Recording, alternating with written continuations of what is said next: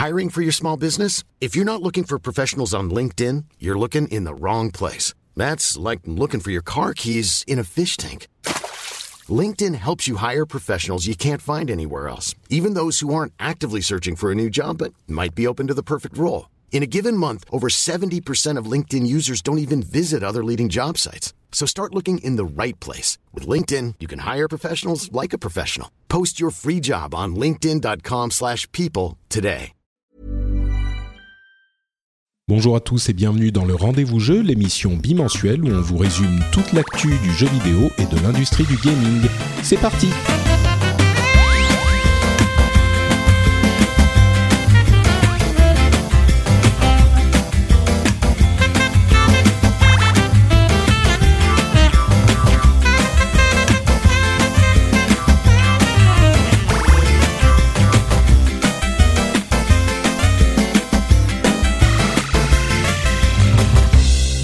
et bienvenue sur le Rendez-vous Jeu. Le Rendez-vous Jeu, c'est le podcast bimensuel qui vous résume toute l'actu des jeux vidéo. Ce qu'on fait, c'est qu'on suit assidûment toutes les news, toutes les infos, tous les articles euh, qui sortent pendant ces deux dernières semaines et on vous en fait un résumé condensé, expliqué, analysé parce qu'on essaye d'être un petit peu sérieux.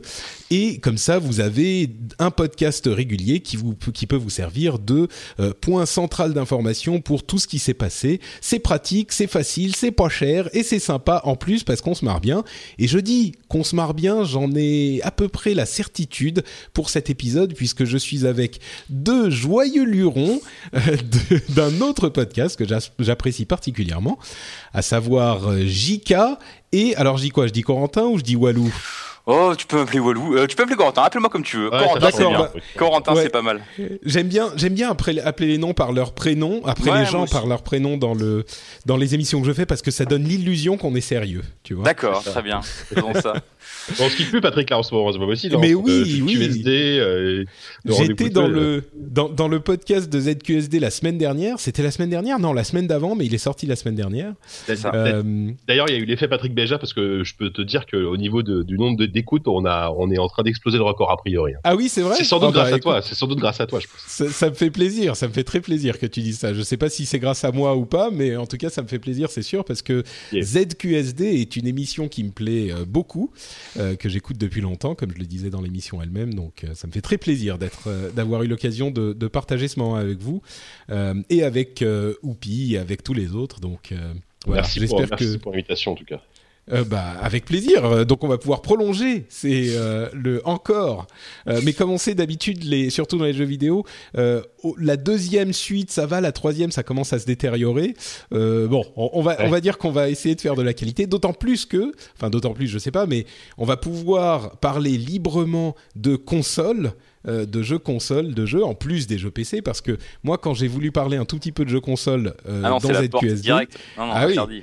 On m'a regardé, on m'a dit mais mais euh, qu'est-ce que où tu crois que tu es, jeune Ouais. homme? Ça fait les gros Et, yeux, euh, effectivement. Voilà. Mais Non, bon, mais bon, on s'intéresse quand même un peu aux consoles. On est bien obligé, malheureusement. c'est mais sûr. Voilà. Bon bah écoutez, on va commencer parce qu'on a des gros morceaux effectivement euh, aujourd'hui. On a d'une part, on va vous parler de quelques news euh, de ces deux dernières semaines et puis ensuite les deux gros gros euh, morceaux de ce week-end qui sont le Video Game Awards, un gros show américain équivalent dans la philosophie des Oscars euh, américains. mais pour les jeux vidéo, où on a eu beaucoup d'infos, et bien sûr la PlayStation Experience, qui était le gros euh, show de Sony à Las Vegas aussi, euh, pour célébrer les 20 ans de la naissance de la PlayStation, et bien sûr ils ont eu des annonces également, donc on va traiter un petit peu tout ça, et pour commencer, on a la rubrique que j'ai appelée Quick News, pour faire euh, hype tech euh, parce qu'on parle anglais, tu vois, on est on est cool. Et euh, International. voilà. Et la première chose, c'est les bons résultats de Microsoft avec sa Xbox One pour le Black Friday, euh, aux États-Unis en tout cas, euh, avec des, chiffres plutôt impressionnants. Ils ont représenté pendant le Black Friday, et d'après cette étude qui est limitée mais qui semblerait être représentative euh, tout de même, c'est une étude de InfoScout, qui est une firme américaine. Ils auraient euh, dominé les ventes avec 53% de euh, ventes de toutes les consoles de salon Euh, la PlayStation 4 est derrière avec 31%, Xbox 360 derrière en, troisième position avec 9%, et la Wii U avec seulement 6%, ce qui me semble un petit peu faible, la PlayStation 3 avec 1%. Euh, résultat de, promotions agressives, on dira, qui ont été euh, ben, nécessaires et bienvenues. Moi, moi-même, j'avais la carte bleue qui me démangeait pendant, quelques, quelques jours. Euh, finalement, j'ai pas craqué, mais ça viendra un jour. C'est bien. Est-ce que ça ramène Microsoft dans la course? Ils étaient jamais complètement en dehors, mais ils étaient en deuxième position. Euh, Ouais, ils avaient bah. quoi? Ils, avaient quasiment vendu deux fois moins de consoles, il me semble, que, que PlayStation 4. Ouais. Ils étaient Alors, c'était des chiffres compliqués, mais euh, effectivement, ils étaient au moins à 25-30% de moins. Ouais. Globalement, ça, ouais, c'est un ratio de 1 pour 2 à peu près. quoi. Est-ce que du coup ils sont passés devant? Moi c'est ça que je, je sais. Est-ce qu'ils sont passés devant la Wii U? Déjà Ça serait déjà pas mal pour commencer. C'est vrai. Et puis est-ce qu'ils sont passés devant la PS4 euh, Écoute, moi je sais pas. J'avoue que les chiffres je les ai pas vus. Ouais, je pense pas parce que les, la, la, PlayStation a beaucoup vendu aussi. Mais ce qui est clair, c'est que la, la, la, course se resserre euh, et avec ces promotions en particulier. Euh, bon, déjà que la Xbox One est une bonne console de toute façon. Avec ces promotions, je pense qu'ils vont encore en vendre beaucoup à Noël. Euh, et donc euh, c'est c'est on le disait hein, de depuis le début, la, la, les affaires ne sont pas complètement faites. Euh, c'est pas parce que la PlayStation a pris un bon départ que euh, la Xbox est à, est à oublier. Et là, c'est la preuve. Quoi. Ils font ce qu'il faut pour, euh, pour revenir. Par contre, au Japon, ça va pas ah super bien. au Japon, c'est depuis la première Xbox que ça va pas super bien. Enfin, je veux dire là, le, le je crois que c'est le directeur de Xbox Japon qui a démissionné il y a pas longtemps, mais le pauvre, il va avoir le, le travail le plus humiliant de la terre, quoi. Surtout au Japon, quoi, parce que le, la, la, console c'est une catastrophe. Mais par contre, n'oublions pas que le, ces résultats, enfin a priori, les résultats du Black, le, du Black Friday, c'est bons résultats. Ça concerne le marché américain, qui est un marché qui a toujours été relativement acquis à la cause de Microsoft, qui a pas forcément hyper bien démarré, en tout cas, c'est vrai que cette année, mais euh, la marque Microsoft, Xbox en tout cas, est quand même très forte aux US. Ah, avec, la baisse de prix, ils ont mis un gros coup de pouce aussi qu'ils n'ont pas forcément euh, mis dans, dans, le monde entier. Quoi. Je pense qu'en Europe, euh, ils sont pas encore. Euh, c'est moins fort, mais on, a eu des promos sympas quand même. En, France aussi, hein, on a eu la Xbox One plus Black Flag plus Assassin's Creed Unity pour 369. On pouvait la trouver à différents endroits, même un peu moins. c'est quand même c'est quand même pas mal. Mm-hmm. par contre, au Japon, tu faisais référence à l'histoire de la Xbox qui a toujours été chaotique dans le pays du soleil levant. Hein. vous voyez, je fais comme les journaliste, je prends des différents, différents mots pour dire les mêmes choses. Euh, mais là, ça a été encore pire que euh, la Xbox 360 ou la Xbox première du nom. Ils ont vendu 38 000 unités depuis le 4 septembre, euh, euh, dont la ah, moitié au lancement, le, jour ah du lancement. Ah, c'est vraiment, vraiment préoccupant. Pour vous donner une idée, Nintendo a vendu 308 000 Wii U dans les deux premiers jours du lancement de la Wii U et Sony a vendu 322 000 PlayStation 4 au lancement aussi. Donc c'est c'est vraiment vraiment inquiétant.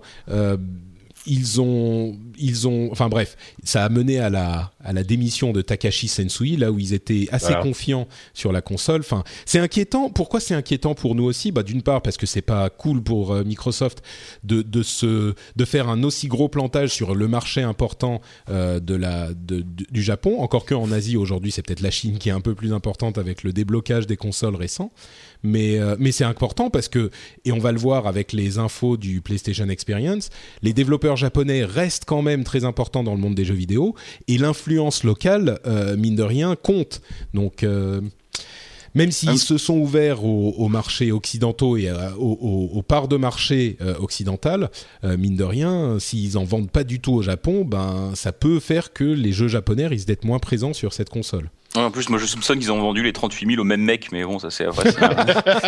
c'est un mec, c'est genre, c'est le notch local, tu vois, qui a acheté 38 000. Ouais, c'est ça. plaisir, quoi. C'est mon hypothèse. ça. Mais non, mais on a l'impression qu'ils y croient pas tellement de toute façon eux-mêmes, donc euh, malheureusement. Ouais, c'est ça en fait. T'as l'impression qu'ils y croient plus. Et puis en même temps, le, marché de la console de salon, même si, enfin, les chiffres que t'as donné, Patrick, sur la Wii U et la PlayStation la PS4 sont pas mauvais, c'est pas terrible. Enfin, j'ai l'impression que depuis quasiment deux générations, euh, le, marché de la console de salon au Japon est, fortement en baisse et ça a pas l'air de remonter. Hein, donc euh, c'est pas rassurant pour, je trouve, pour tout le marché de la console au Japon d'une manière générale.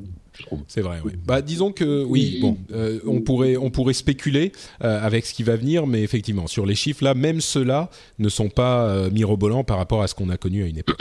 C'est clair. Euh, une autre affaire, euh, YouPorn, qui voulait, qui est un site de, de vidéos pornographiques, euh, voulait. Non, vous connaissez pas Non, non, je, je, je, vous informe. euh, non, je, je m'en doutais, je m'en doutais, JK.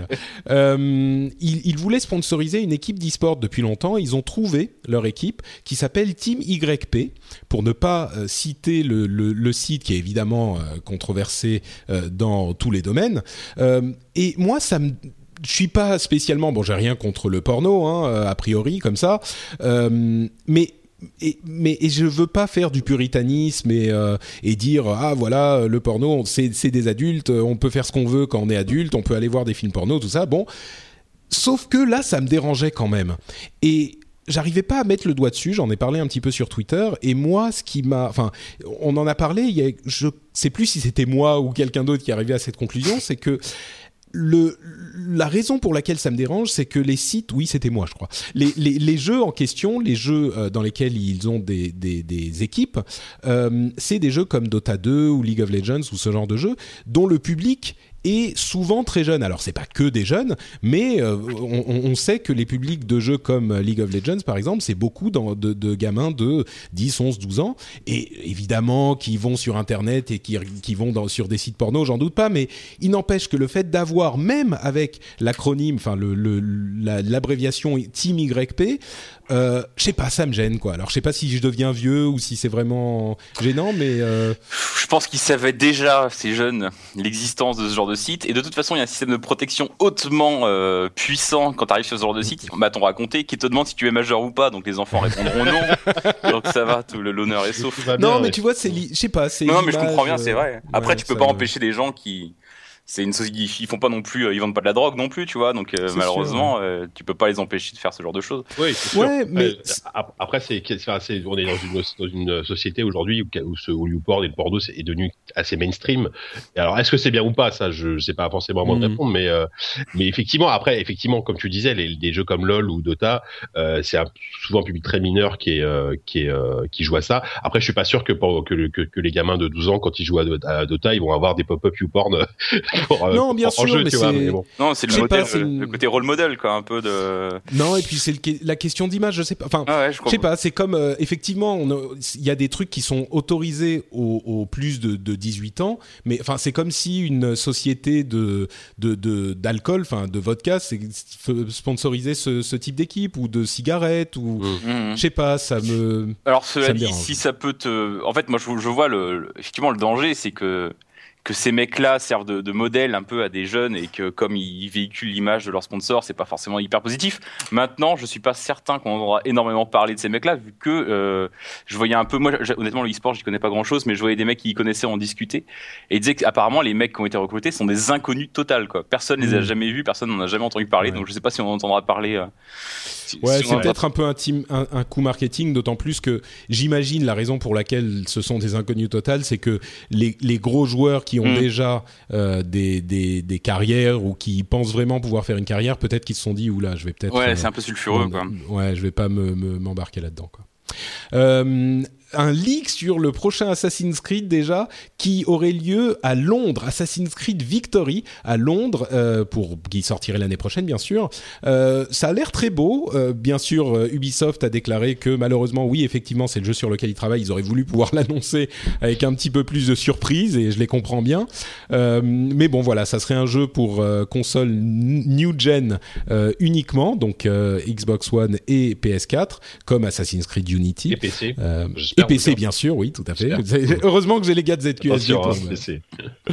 euh, et donc voilà, petite news comme ça. Euh, Valve a aussi euh, lancé le live streaming sur Steam, qui est une sorte de Twitch pour vos amis sur Steam. Euh, c'est pas surprenant qu'ils se lancent dans la dans la course parce que c'est un gros marché, enfin une grosse opportunité, et c'est euh, plutôt enthousiasmant de voir qu'ils se, se qu'ils s'intéressent à cette chose-là aussi. Ce qui est, ce qui est juste étonnant, c'est qu'ils s'y mettent que maintenant, en fait, au final. Enfin, je sais pas, je trouve qu'ils arrivent un peu tard, mais. Ouais, c'est pas. Bah, en même temps, c'est pas pour euh, du streaming. Je pense qu'il commence petit à petit. Peut-être Ouais. qu'il travaille dessus depuis longtemps, mais Après, je, euh, j'avais vu justement, je sais pas si ça a été corrigé depuis, j'avais vu que tu pouvais streamer n'importe quoi. T'as des mecs qui s'amusaient à streamer VLC avec justement en passant des films. et euh, que ça avait commencé à poser des problèmes, surtout que c'était pas forcément des films justement, encore une fois, euh, tout public. ouais. Donc euh, voilà, je sais pas exactement euh, s'ils Bon. sont aussi carrés euh, que, que, que Twitch peut l'être, mais euh, bon, après, j'imagine qu'ils essuient un peu les plâtres aussi, quoi. Oui, c'est ça, c'est un- une, une, euh, fonctionnalité qui est en test.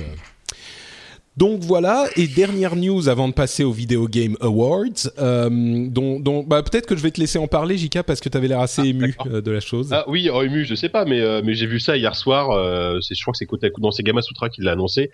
Euh, donc euh, un certain monsieur qui s'appelle Ralph Baer euh, est décédé hier soir à, à l'âge de 92 ans. Et ce monsieur, c'est tout simplement l'un des inventeurs, parce qu'il n'était pas tout seul, l'un des inventeurs du jeu vidéo, tout simplement, c'est lui qui a eu l'idée en premier euh, d'un concept de, de jeu électronique, en gros, euh, de boîte qu'on branche sur la télé pour jouer à, à des jeux électroniques, des jeux de divertissement. À l'époque, ça s'appelait pas vraiment jeu vidéo. Et, euh, et donc, en fait, il a créé un prototype d'une machine qui s'appelait la Brown Box, et, euh, et en 72, je crois, il a signé avec une boîte qui s'appelle Magnavox, qui a sorti l'Odyssée, qui est euh, considérée comme la première console de salon, vraiment la toute première.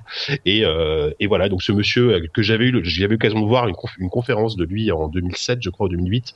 C'était génial parce que voilà, ce monsieur qui avait à l'époque, bah, qui était déjà âgé, hein, euh, racontait un peu sa vie et son invention, et c'était euh, c'était assez incroyable de voir ce, ce, ce monsieur qui est finalement resté euh, quasi pas, qui, est pas très connu. Enfin voilà, Albert, tout le monde connaît Miyamoto, tout le monde connaît, euh, enfin des, des, des, des, créateurs de jeux vidéo, mais Ralph Baer, on faut quand même se rendre compte de ce qu'il a inventé et euh, avec d'autres. Hein. Ouais, Donc, il a inventé voilà. les consoles, Chica. Il a inventé les consoles. Pour moi, c'est Oui, un fossoyeur du jeu vidéo. Je. Alors, je, je connais pas l'inventeur de la souris et du clavier, je suis désolé. Mais, euh, ah, mais, c'était euh, la souris et le clavier, c'était le euh, le, le C'est ton fils euh, Edouard Baird. parc. c'était le parc de, euh, de, de Xerox. Ah oui, c'est vrai. Bah oui, Xerox. Euh, C'était une équipe de, de chercheurs de Palo Alto. Palo Alto Research Center. Qui ont été d'ailleurs qui ont bêtement vendu la technologie pour une bouchée de pain à un certain Steve Jobs euh, Ouais, qu'il a implémenté dans le Mac en 84. Mais bon, donc euh, effectivement, si vous buvez un coup ce soir, euh, levez votre verre à Ralph Voilà. Baer qui a qui a fait partie des, des géniteurs de notre hobby favori. Et, et je fais un tout petit clin d'œil. Il y a, il y a une très bonne autobiographie, sa très bonne autobiographie qui a été traduite en français, qui est disponible chez, chez Pixel 9, euh, que moi j'ai lu et qui était vraiment, qui était vraiment hyper intéressante parce qu'il a fait, il a, plus- il a plus de 150 inventions à son actif, donc il, il a pas fait que du jeu vidéo. Mm, mm, mm.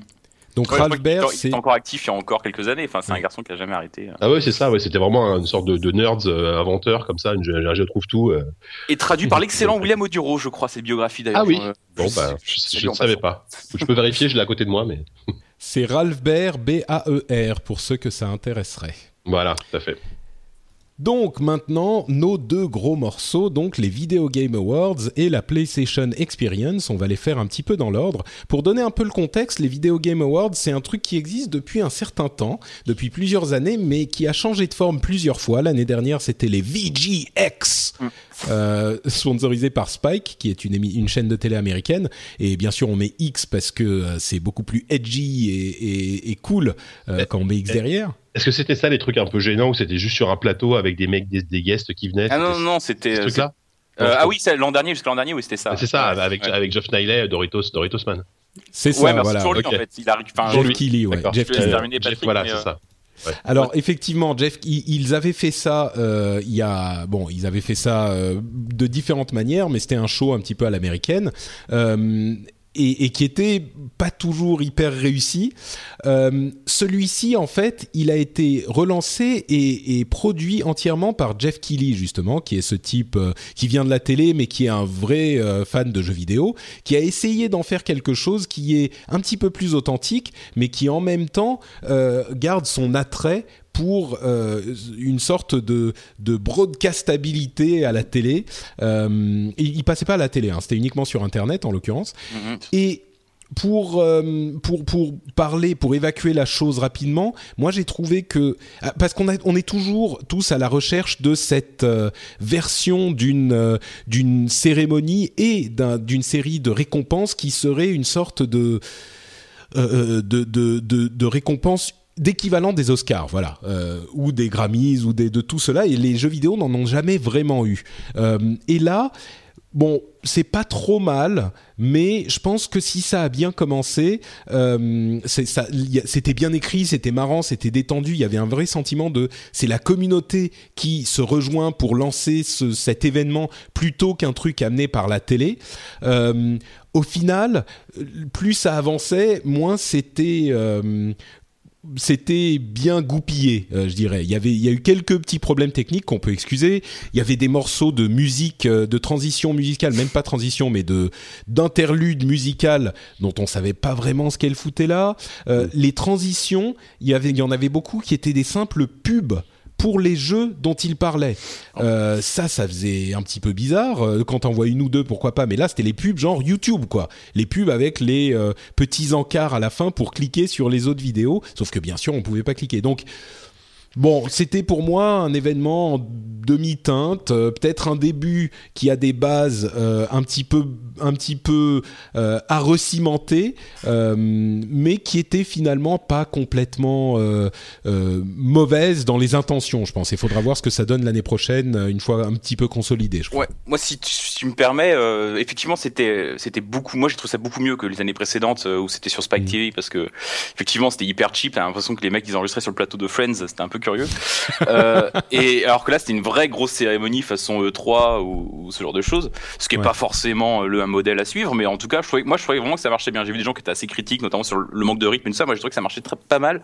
En revanche, euh, pour la comparaison avec les Oscars euh, et, et, pour rebondir sur ce que tu disais sur le côté, enfin les publicités euh, à répétition, euh, la différence avec les Oscars, c'est quand même que là c'est vraiment une cérémonie où c'est pas seulement le milieu qui s'auto-congratule, c'est plutôt les éditeurs qui s'auto, euh, enfin c'est une qui s'offre une magnifique page de publicité quand même parce que c'est, euh, on voit les bandes annonces des jeux qui viennent, on n'est pas uniquement dans la célébration des, des, de l'année passée, mais aussi énormément dans la promotion de, des mois à venir quoi. Et il y a des moments où on sait même plus où s'arrêtent les bandes annonces et où commencent les pubs quoi. C'est clair que la conf on la regarde pour avoir, enfin surtout plus pour les trailers des futurs jeux que pour les récompenses. Quoi. Et, et en ça, c'est une conférence très proche de l'E3 dans l'esprit et tout ça. Et donc c'est intéressant, c'est aussi pour ça qu'on va la regarder. Mais euh, je trouve qu'on n'est pas encore exactement dans la. Enfin, on sent que les prix sont là. Les, prix, c'est vraiment. Euh, ils les ont presque évacués. Ils les ont presque euh, évacués en mm. coulisses. On a l'impression que les mecs distribuaient les prix. Parfois, on savait même pas qui, qui les donnait. Enfin, ça arrive une fois ou deux. C'était effectivement, ouais qui décerne ces prix? Je sais même pas. C'est parce que moi, en fait, j'ai pas regardé en direct, mais euh, c'est décidé par les joueurs, par une par une non, non, non. Euh, c'est l'industrie. Alors il y avait il y avait une une partie fans choice et puis une partie parce que l'idée effectivement, je crois, c'est de faire comme les Oscars, d'avoir euh, l'académie et l'académie, c'est tous les acteurs et tous les réalisateurs et tous les gens de l'industrie. C'est des mmh. milliers et des milliers de personnes qui mmh. votent. c'est comme les Césars d'ailleurs. Mmh. Les, les professionnels de la de la profession reçoivent tous les films en DVD. Euh, et d'ailleurs, les, les, leaks viennent souvent de là, les, les trucs qui sortent sur Internet. Euh, mais ils reçoivent tous les films en DVD en France et aux États-Unis, et puis ensuite ils envoient leur vote. Je crois qu'ils ont fait un truc un petit peu comme ça, mais. Je suis même pas sûr en fait. C'était effectivement très obscur la manière dont ça a, dont ça a fonctionné. Et, euh, et la partie, euh, vous avez raison tous les deux, la partie remise de prix et, et, et euh, attribution des prix était limite accessoire quoi. Mm-hmm. D'ailleurs, je crois qu'on va pas énormément en parler. Il y a eu meilleure performance, c'était Trey Parker de, de The Last of Us, mais là c'était pour South Park The Stick of Truth. Mm-hmm. meilleur soundtrack Destiny, meilleure expérience en ligne Destiny, meilleur jeu mobile Hearthstone Heroes of Warcraft. Euh, meilleur jeu de combat Super Smash Bros. Développeur de l'année Nintendo. Oui, on alors va y, on, va y revenir. ouais, voilà. Euh, meilleur jeu de course Mario Kart 8. Euh, meilleur jeu de tir Far Cry 4. Euh, euh, jeu Games for Change, des jeux un petit peu différents. Valiant Hearts qui est ah comment ça s'appelle en français Mémoire de la Grande Guerre. Mémoire de la Grande Guerre. Tout à Soldat inconnu, Mémoire de la Grande Guerre. Voilà.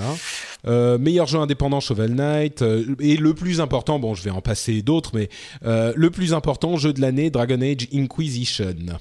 Ouais, c'est étonnant d'ailleurs. je ouais, pas à Bon, c'est un très bon jeu, hein, mais après, enfin, enfin, évidemment que on, peut forcément trouver à redire sur ce genre de classement parce que parce que c'est tellement subjectif. Hein, donc bon. Bah le truc c'est que quand tu as un énorme panel, même quand c'est un plus petit panel d'ailleurs, c'est pas mm. forcément le jeu dont certaines personnes vont être le plus passionnées, euh, ça peut être souvent les jeux qui font le consensus. C'est-à-dire que euh, qui vont gagner beaucoup de points. C'est un jeu dont tout le monde se dit euh, ouais, celui-là, il est vraiment très bien. Il y a des problèmes, Mhm. mais il est vraiment très bien et tout le monde est d'accord sur ce fait-là. Et je pense que Dragon Age euh, Inquisition rentre dans cette catégorie Et- certainement quoi. Je suis peut-être mauvais, es- je fais peut-être du mauvais esprit, mais on est sûr que c'est, t'es sûr que c'est un, un panel, quoi. T'es sûr que c'est Non, pas juste suis pas qui a donné la plus grosse, euh, qui a donné la plus grosse. Non, mais- et- bah non, mais c'est vrai, c'est, c'est Je- l'argent, c'est pas Geoff qui a, Ouais, qui a ouais, financé ça avec ses deniers, tu vois. C'est Bah écoute, si c'était le cas, je pense que ça serait Nintendo qui aurait eu le, le Ouais. jeu de l'année. Bah, Nintendo, ça, on les a vus tout le temps, quoi. Nintendo, il, En fait- fait... il a ouvert le truc, il a fermé le truc. Non, c'est Miyamoto qui a fermé le truc. On l'a vu deux ou trois fois au milieu de l'émission. À un moment donné, je pensais que c'était un co-présentateur, quoi. Il était là, euh, vraiment. euh, Bah, en fait, euh, euh, c'est clair que ils ont, à mon avis, euh, Jeff Keighley, encore une fois, il a monté ce truc un petit peu euh, comme il pouvait, et c'est lui, d'après ce que j'ai compris, qu'il a monté comme il pouvait. mhm. Euh, et, et je pense qu'il a été voir tous les développeurs, tous les constructeurs, euh, et il leur a dit alors, est-ce que vous voulez participer? Est-ce que vous voulez participer? Est-ce que vous voulez participer? Microsoft a pas dû trop dire oui. Euh, et Sony a vraiment participé. En plus, ils étaient là à Las, à Las Vegas aussi le lendemain pour le PlayStation Experience. À mon avis, Nintendo a vu ça comme l'occasion de se faire une petite conférence à eux où on parle beaucoup d'eux euh, et ils ont vu ça comme une opportunité claire et ils en ont euh, tiré avantage parce que c'est vrai qu'on en a vu énormément sur Nintendo. D'ailleurs, le gros Mhm. morceau, je pense, euh, c'était le gameplay de, du, du futur Zelda, n'est-ce pas Bah, c'était était la seule vraiment, grosse, c'était, ouais, une la vraie seule surprise pour grosse le coup parce que ouais, on, on s'attendait pas du tout à avoir ça. Enfin, moi, je m'attendais pas du tout à avoir du gameplay de Zelda euh, si tôt finalement. Donc, Ouais. euh, Ouais, ça, c'est sûr. ouais, ouais. après, après, honnêtement, enfin, j'ai, j'ai forcément été, euh, j'ai eu des petits frissons quand j'ai vu ça parce que ça reste du Zelda, mais on n'en a pas vu grand chose. Et pour le moment, c'était plus de l'ordre de la démo technique en montrant Ouais. un peu à quoi ressemble le monde ouvert que euh, des, des mécaniques de jeu euh, typiques de Nintendo et d'un Zelda. Euh, voilà, donc on n'a rien appris vraiment de neuf sur le jeu à ce niveau-là. Mais c'est juste qu'on on a vu le jeu tourner et déjà, c'est, pour moi, c'est déjà beaucoup, quoi. Que- comment ça se passe, Patrick? On peut en parler maintenant ou tu veux On garde ça pour Oh, la vas-y, fin, vas-y, oui, vas-y. ouais. Euh, Moi, Zelda, euh, j'ai trouvé ça très curieux cette euh, cette présentation de Zelda et en même temps très Nintendo, euh, au sens où Nintendo font ils sont jamais tout à fait comme les autres. C'est que euh, personne ne montre un jeu dans cet état-là, quoi. Surtout dans une conférence, euh, dans une conférence euh, aussi importante, enfin, aussi importante, euh, qui sera quand même pas mal vue, pas mal reprise. C'est-à-dire que d'habitude, quand on voit une, quand on voit du jeu, c'est ce là, c'est ce qu'on a vu, c'est du gameplay, des trailers euh, en CGI, en CGI, et, et on a parfois euh, des, euh, éventuellement des mecs qui vont faire du gameplay à la manette sur scène, mais ils jouent à des niveaux qui sont déjà complètement terminés, et même parfois, on peut quand même se poser la question de savoir s'ils sont vraiment en train de jouer. Des fois, là- ils jouent pas, voilà. Là, ça. pour le coup, ils étaient vraiment en train de jouer à Zelda dans une version qui, je l'espère, j'en doute pas, est hyper euh, pas prématurée, mais c'est-à-dire que la, la, la version, le jour ressemble clairement pas, en tout cas je l'espère, à ce qui sera au final, parce que c'était quand même assez, c'était quand même assez vilain. Mais moi, je leur en veux pas, au contraire, je trouve Bah, ça. Graphiquement, c'était pas moche, non? Oh, Ah, moi, j'ai trouvé ouais, ça beau. Hein. Eh, au- Enfin, C'est de la Wii U. hein. La, la, graphique Wii U, c'est un hardware de, de il y a 6 ans. Hein, donc, Ouais, euh, d'accord, mais pour de la Wii U, c'est quand même super beau. D'accord, mais bon, Witcher 2, il tourne sur du hardware d'il y a 6 ans, et euh, là, pour un jeu qui Ah est là- ouvert la Witcher 2, on était quand même très. Ah bah moi, c'est j'ai- un style graphique qui est quand même. Moi, je le trouve pas mal. hein. Ah ouais, voyons, j'espère que ça sera. bah, j'espère que Moi, j'aime bien ce style ça C'est, un- Eh, c'est un- ça non, fait un peu peinture, quoi. c'était extrêmement vide, extrêmement répétitif, extrêmement. ah ça, oui, non, mais bon, le jeu, ils ont confirmé qu'il sortait euh, cette année. Enfin, pardon, l'année prochaine, Ouais. excusez-moi. Donc en 2015. Euh, entre parenthèses, Star Fox, euh, le, ri- le, le- le nouveau Star Fox sortira avant Zelda aussi. Donc c'est un an, c'est il reste du temps, mais c'est pas non plus le début du développement. Ils Non, sont non. quand même bien avancés. Moi, bon, on n'a pas vu grand chose. ce qu'on a vu m'a intrigué. Je veux dire, j'ai levé un sourcil. Ouais, moi aussi, Voilà. clairement. Mais, on- mais encore une fois, quand je parle, je dis que je trouvais pas ça très beau, on verra si c'est ça ou pas, mais je sais même pas une critique, tu vois. Je veux dire que moi, je trouve ça Mm. courageux de montrer un jeu tel qu'il est vraiment et pas, on sentait Ouais, que c'était c'est pas du bullshit en tout cas, quoi, tu vois. Ouais, et puis, c'est donc, euh, voilà. Et en tout cas, oui, après, euh, il y a pas mal de gens qui, qui se demandent si Zelda en open world, si c'est vraiment comme ça qu'on a envie de jouer à un Zelda. euh, Ouais, c'est ça qui me fait peur, ouais. C'est c'est après, ça Zelda- qui me fait, hein, faut voir. Zelda, ça a toujours été un open world, donc euh, après, ça dépend de la taille des couloirs ou des trucs comme ça, tu vois. Mm. Mais euh, là, on voyait, on est dans un canyon. Je pense qu'il y aura des couloirs, il y aura des, ça sera un open world comme. euh, Et puis il y aura des donjons, euh, Voilà. j'imagine, tu vois, c'est pas. Et bon, euh, bon, on, on- on- effectivement, on n'en a pas vu. Encore une fois, on n'en a pas vu grand grand chose. On a vu euh, Link à cheval et le cheval Epona donc euh, marche tout seul. Il rentre pas dans les arbres si on le tient pas, ce qui est pas mal. Du coup, euh, ça, il court tout seul et on peut euh, se, se- on peut viser avec le le- l'arc euh, un, un petit peu plus librement. Euh, on a vu un petit peu de l'environnement et bon, il n'y a pas grand chose d'autre à en dire. On n'a pas vu grand On chose. peut manger les pommes sur les arbres, paraît-il.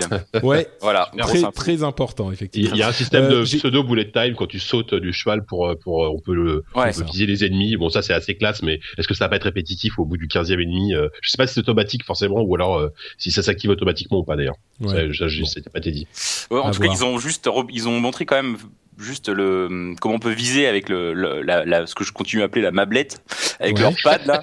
Euh, comment on peut zoomer et bouger la mablette autour de soi pour euh, la mettre derrière soi, devant lui, devant soi, pour euh, au-dessus de soi, pour euh, regarder à, à 360 degrés. Ça, Ce qui j'espère. était vont- toujours pas convaincant, quoi. Ce qui j'espère qu'ils vont pas le faire parce que moi j'ai refait Skyward Sword récemment et c'est quand même le pire défaut des jeux Zelda, c'est de, de sortir sur les consoles Nintendo quoi. Donc euh, j'espère- j'espère qu'ils vont pas, qu'ils vont, ils vont essayer de pas trop, qu'ils ont qu'ils auront retenu euh, ce qui s'est passé avec Skyward Sword et qu'ils vont essayer de limiter un peu les gimmicks de ce genre parce que ça amuse pas grand monde Ouais. je pense. Ah, C'est J'espère qu'on pourra les activer quoi surtout au cas où quoi. Ou avoir l'alternative de le faire avec la manette. Oui, voilà. euh, Ah oui. oui. Euh, pour répondre à la question qu'on se posait tout à, tout à l'heure sur la manière dont ils votent pour les jeux, euh, ils ont un, enfin, en tout cas l'année dernière, ils avaient un conseil euh, euh, général qui euh, nominait et votait les jeux et qui est composé de journalistes de toutes les grandes publications américaines qui vont de euh, Game Informer à Polygon en passant par Wired, Destructoid, euh, Entertainment Magazine, euh, ZQSD, euh, euh, Penny. Arcade, euh, etc., etc. Donc ça, c'était Mhm. pour l'année dernière. Donc oui, c'est une vingtaine de personnes euh, de, de différents euh, horizons. D'accord. Euh, ensuite, euh, on a eu l'information selon laquelle Mario Maker, qui est pas encore sorti, euh, mais qui a l'air euh, mignon et marrant, qui permet de construire ses propres niveaux euh, de Mario sur toutes les séries des Mario. euh, donc, ce Mario Ma- Maker pourrait peut-être devenir une série. Euh, Ah ouais. C'était un Ouais. commentaire en passant. En passant. Euh, on a vu les. Ouais, bon, euh, c'est. bah, franchement, moi, Non, je, je l'attends oui. un peu quand même. Il a il a l'air sympa. enfin, c'est, enfin, disons, Oui. moi, moi, le souci, enfin, rapidement, ce que le souci que j'ai avec la Wii, la Wii U, c'est que, enfin, on, on attend toujours le, le vrai Mario. Enfin, c'est-à-dire que le, moi, moi, j'attends le Mario Galaxy de la Wii U, quoi. C'est-à-dire qu'autant Mm. euh, le, le New Super Mario World 3D euh, qui est sorti est très sympa, même les New Super Mario sont très cool, mais ils ont pas le- l'espèce d'ambition de- d'un Mario Galaxy, par exemple, ou d'un Mario 64. Ah, 3D World, À l'époque, il était hein. Très ouais, il est, ouais, il est, Ouais, sympa, il est bien. bon, mm, ouais. Je comprends ce que tu veux dire. Oui, j'ai, j'ai, j'ai- moi j'ai adoré euh, 3D Land sur 3DS. Mm. Euh, 3D World, je l'ai commencé, j'ai bien aimé, mais j'ai pas une sorte d'émerveillement quoi, de, de, Ouais, voilà. de mécanique de jeu que nous amènent euh, euh, les meilleurs Mario. Donc euh, c'est vrai. C'est ça. Euh, on a eu le mode multijoueur de Metal Gear Solid euh, 5, donc Metal Gear Solid Online, euh, qui a été présenté pour la première fois.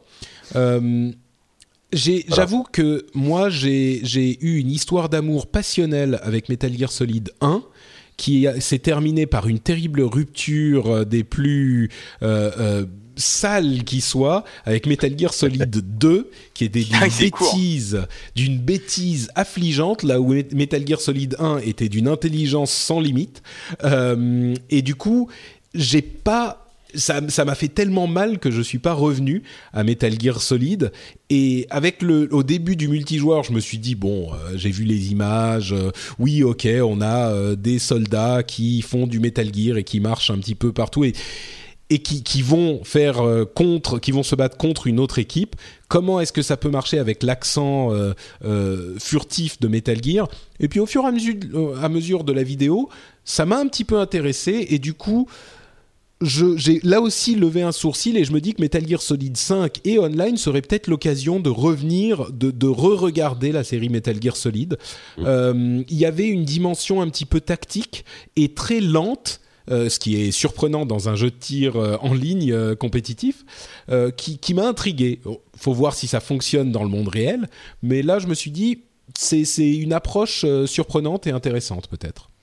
Ouais, c'est sûr. Bah après moi, moi c'est marrant parce que j'ai exactement la même histoire que toi avec Metal Gear Solid. Euh, J'avais adoré Mm. le premier et dès le 2, quand j'ai vu le truc bavard, bavard, bavard, hein, c'était Non, vraiment bavard et idiot en plus. Et idiot. Enfin, oui, oui, non, mais voilà. Et, ce, ce héros qui est interrompu toutes les deux minutes Oui, par euh, oh là là. cette nana qui lui demande de lui Terrible. raconter euh, l'histoire de sa première copine avec euh, quand ils allaient au café et qu'elle avait oublié le parapluie et que et le mec il est au milieu d'une base ennemie de entouré par des par des soldats et c'est il est enfin bref bon C'est qu'on va se faire des ennemis là parce que tous les fans de Metal Gear Solid te diront que non, c'est beaucoup plus compliqué que ça, etc. Mais bref. je suis sûr que c'est plus compliqué mais bon Ouais, oui, ouais, ouais, bref c'est sûr, c'est sûr. Et donc juste voilà, bah moi, moi je suis un peu comme toi, le, le 5, on va dire, me m'intéresse. Euh, J'ai peur que ce soit tout aussi bavard et enfin tout aussi verbeux que les. ce qui est pas les forcément ce qui est Mais pas après- forcément une mauvaise chose hein. moi j'aime bien les jeux Ouais, à histoire mais Vraiment que ce soit bien bien intégré.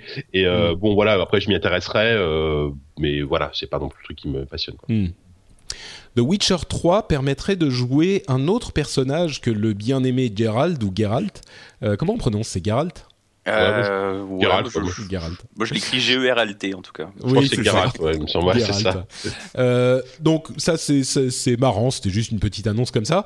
Euh, le retour de King's Quest, qui est l'un des premiers jeux qu'on a, des premiers jeux d'aventure à, histoire justement, euh, qui avait été développé par une société qui s'appelle Sierra qui a été ressuscité par Activision euh, après des, des- très nombreuses péripéties et des rachats et tout ça. Et il ramène King's Quest. Et on avait sur scène, je pense c'était le moment le plus émouvant, de, de- le plus fort de ces Video Game Awards. Euh, on avait donc sur scène Ken et Roberta Williams, qui étaient les fondateurs, les créateurs de Sierra. Euh, il y a, euh, je sais plus quand c'était, c'était dans les années 80, enfin c'était il y a très très longtemps. Mm, mm. Euh, et ils étaient là pour célébrer le retour de King's Quest. Euh, ah, Corentin est, est dubitatif. Faut dire qu'on a vu mais les images après et il j'ai- avait pas l'air incroyable. non Le plus, retour de mais- King's Quest, j'ai pas l'impression que King's Quest ait manqué à grand monde en fait, à vrai dire. Donc, Ouais. euh, mais c'est peut-être parce que je suis trop jeune. Moi, pour le coup, je suis passé à côté de ces jeux-là. Euh, euh, remarque non, les derniers sont pas si vieux que ça. J'aurais pu y jouer, mais euh, bon. Non, Le mais c'est surtout les premiers Fin, fin étaient- 90, ouais. Ouais, Mm. mais euh, écoute, euh, moi j'avoue que j'ai l'impression qu'ils ont pas manqué à grand monde et euh, Sierra, c'est pas un éditeur moi que j'associe pas forcément à des très très grands jeux d'aventure. Bon, ils ont le mérite d'être arrivés, euh, d'être arrivés tôt et d'avoir probablement euh, posé des, des passerelles, d'avoir inventé des trucs. Mais bon, quand voilà, quoi, sur la même scène un peu après ou un peu avant, je sais plus, on a vu euh, le- comment dire Tim Schafer. J'avoue que moi c'est, j'attends plus de ces ouais. de ces jeux-là que que d'un King's Quest qui Mm. en plus on a vu la bande annonce. Euh, c'est vraiment. J'ai vu des gens dire que c'était mignon. Je trouve que ces gens-là sont assez gentils et euh, et euh, en plus on dirait vu que du la plateforme en plus donc euh, ça ressemble pas oui, vraiment à ce qu'on attendrait ouais. d'un jeu. Mais ça a l'air affreux. Enfin, ça a l'air affreux. ça a l'air- Enfin, en tout cas, moi, je, moi, je, honnêtement, j'étais, j'avais pareil, j'avais un petit intérêt au trailer en disant bon bah les King Quest, j'en ai, je crois que j'en ai fait un ou deux, j'ai un bon souvenir. Et quand j'ai vu déjà la, modélisation des personnages, a l'air, on l'air, a l'air assez, euh, assez agréable. Bah, alors, par contre, le- les décors, le, le gameplay a l'air d'être d'une lourdeur incroyable. Bon, après, on, on peut pas se baser. C'est vrai qu'on a vu une minute trente de jeu, donc, donc voilà. Mais et comme tu dis, c'est, c'est une licence qui, enfin, à qui ça parle encore aujourd'hui, quoi. Un- à part, euh, Mais à part nous. euh, Surtout c'est C'est vrai que, en, en fait, contre, ça- je suis sûr que ça rappelle des souvenirs à beaucoup de monde. Euh, par contre, ça rappelle des souvenirs avec des gens qui disent Ah ouais, Sierra, je m'en souviens. C'est pas Sierra, je les ai jamais oubliés. Ouais. Euh, ça, ouais. C'est ça. C'est donc- un peu et ça. ouais. pourtant, c'est des, licences fortes. Hein. King's Quest, Space Quest, euh, Leisure Suite Larry. Là, ça m'a Oui. rappelé des trucs aux gens. Quoi. Oui, bien Mais, sûr, euh, Gabriel, Gabriel Knight, euh, Knight, tout ça, oui. Ouais, tu vois, les Donc, sur Super euh, ils avaient eu un remake et ils avaient respecté, alors je sais pas si c'était une bonne idée, mais ils avaient respecté vraiment le, le les graphismes d'origine. Enfin, ils avaient, Mm. ils avaient modernisé bien sûr, mais c'était un peu le même genre. Là, ça me fait penser à ces jeux d'aventure qui, euh, à la fin des années 90, essayaient de passer à la 3D et changer complètement leur gameplay et en finalement sont souvent considérés comme les pires épisodes de, de la série. Et là, c'est Mm. un peu ça. Ils ont, enfin, c'est un peu ça. On verra si c'est ça. Mais ils respectent pas tout le gameplay, l'esthétique des jeux d'origine. Alors, je sais, moi qui suis pas nostalgique de cette époque-là, euh, ça me, me bouleverse Ouais. pas.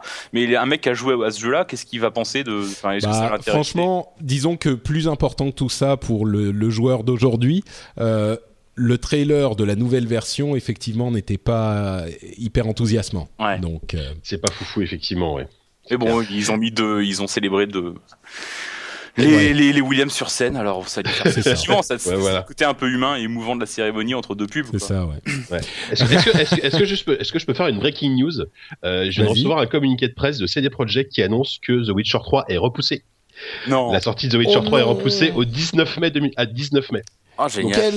Eh ben, il, devait sortir en février, je crois, c'est ça hein Ouais, ouais, il a déjà été Donc euh, voilà. Et euh, bon, là, je, je, je, viens de lire le truc en diagonale, donc euh, j'ai juste, vu la date. A priori, ils disent que voilà, il y a encore du boulot, etc. Ce qui est pas très étonnant. donc voilà, 19 mai. Euh... bon, bref, on va pas commenter ça peut-être, mais c'est intéressant comment ces mecs-là peuvent repousser leur jeu comme ils veulent. Bah, c'est, moi je trouve que c'est bien. Venant de, de, ah, cool, ouais, cool, politique ah, euh, je, je, je, comprends un petit peu ce genre de. Euh, bah, clairement, actuellement, il y a, y a, quelques studios qui peuvent se le permettre. Voilà, des, des, gars comme Blizzard, Valve ou, euh, ou, ou, eux, ils peuvent se permettre de le faire. Ouais, mais tu vois, CD Projekt c'est pas des gens dont on se. C'est vrai qu'il y a une énorme attente, mais CD Projekt c'est une société de, de taille moyenne. C'est pas l'un des énormes mastodontes du jeu vidéo. Donc le fait qu'ils aient le courage de faire ça, effectivement, on parlait le l'année dernière, pardon, l'épisode précédent euh, de d'autres jeux qui ont eu des problèmes. Et on aura un commentaire en fin d'émission, si j'oublie pas, euh, qui évoquait d'autres choses euh, à propos de tout ça qui étaient très intéressant, intéressantes et bien dites. Euh, mais, mais oui, bon, c'est intéressant qu'ils puissent le faire, quoi. en même temps, ils ont pas tellement. Enfin, je pense qu'ils se plantent sur ce jeu-là, vu que c'est leur jeu. Oui, leur seul jeu, s'ils se. C'est vrai. Ça, ça, veut, dire que Cyberpunk va sortir en 2018 à peu près. Ah non, non, non, 2077, JK. C'est la date de sortie depuis ah le début. Vrai. Cyberpunk 2077, c'est la date de sortie. euh, no Man's Sky, qui est un jeu qui a euh, beaucoup de d'affinité avec Sony et la PlayStation, euh, qui était présenté aussi, enfin, dont on a eu une vidéo au Video Game Awards. Les mots sont pré euh, soyons précis. oui, oui, c'est ça. Euh, alors, il y avait aussi une vidéo à la PlayStation Experience, mais peut-être qu'on peut faire la passerelle. Euh, on va parler d'autres choses pour les Video Game Awards. Euh, mais, parlons de, de, No Man's Sky maintenant. Euh, c'est ce jeu d'exploration spatiale avec des graphismes euh, intéressants, colorés, un petit peu euh, low-fi, pastel, ouais, mais qui est un jeu avec un monde, un, univers, un, espace immense. Il disait pendant la PlayStation Experience que si il découvrait, si les joueurs découvraient une planète par seconde, il y avait tellement de planètes et de systèmes solaires que ça prendrait tout de même 700, 580 millions d'années de découvrir toutes les planètes du jeu. Moi, j'entends ça, j'en euh, repense à ma. J'entends ça, j'en pense à ma boîte de Daggerfall où c'était écrit derrière 8 millions de kilomètres carrés.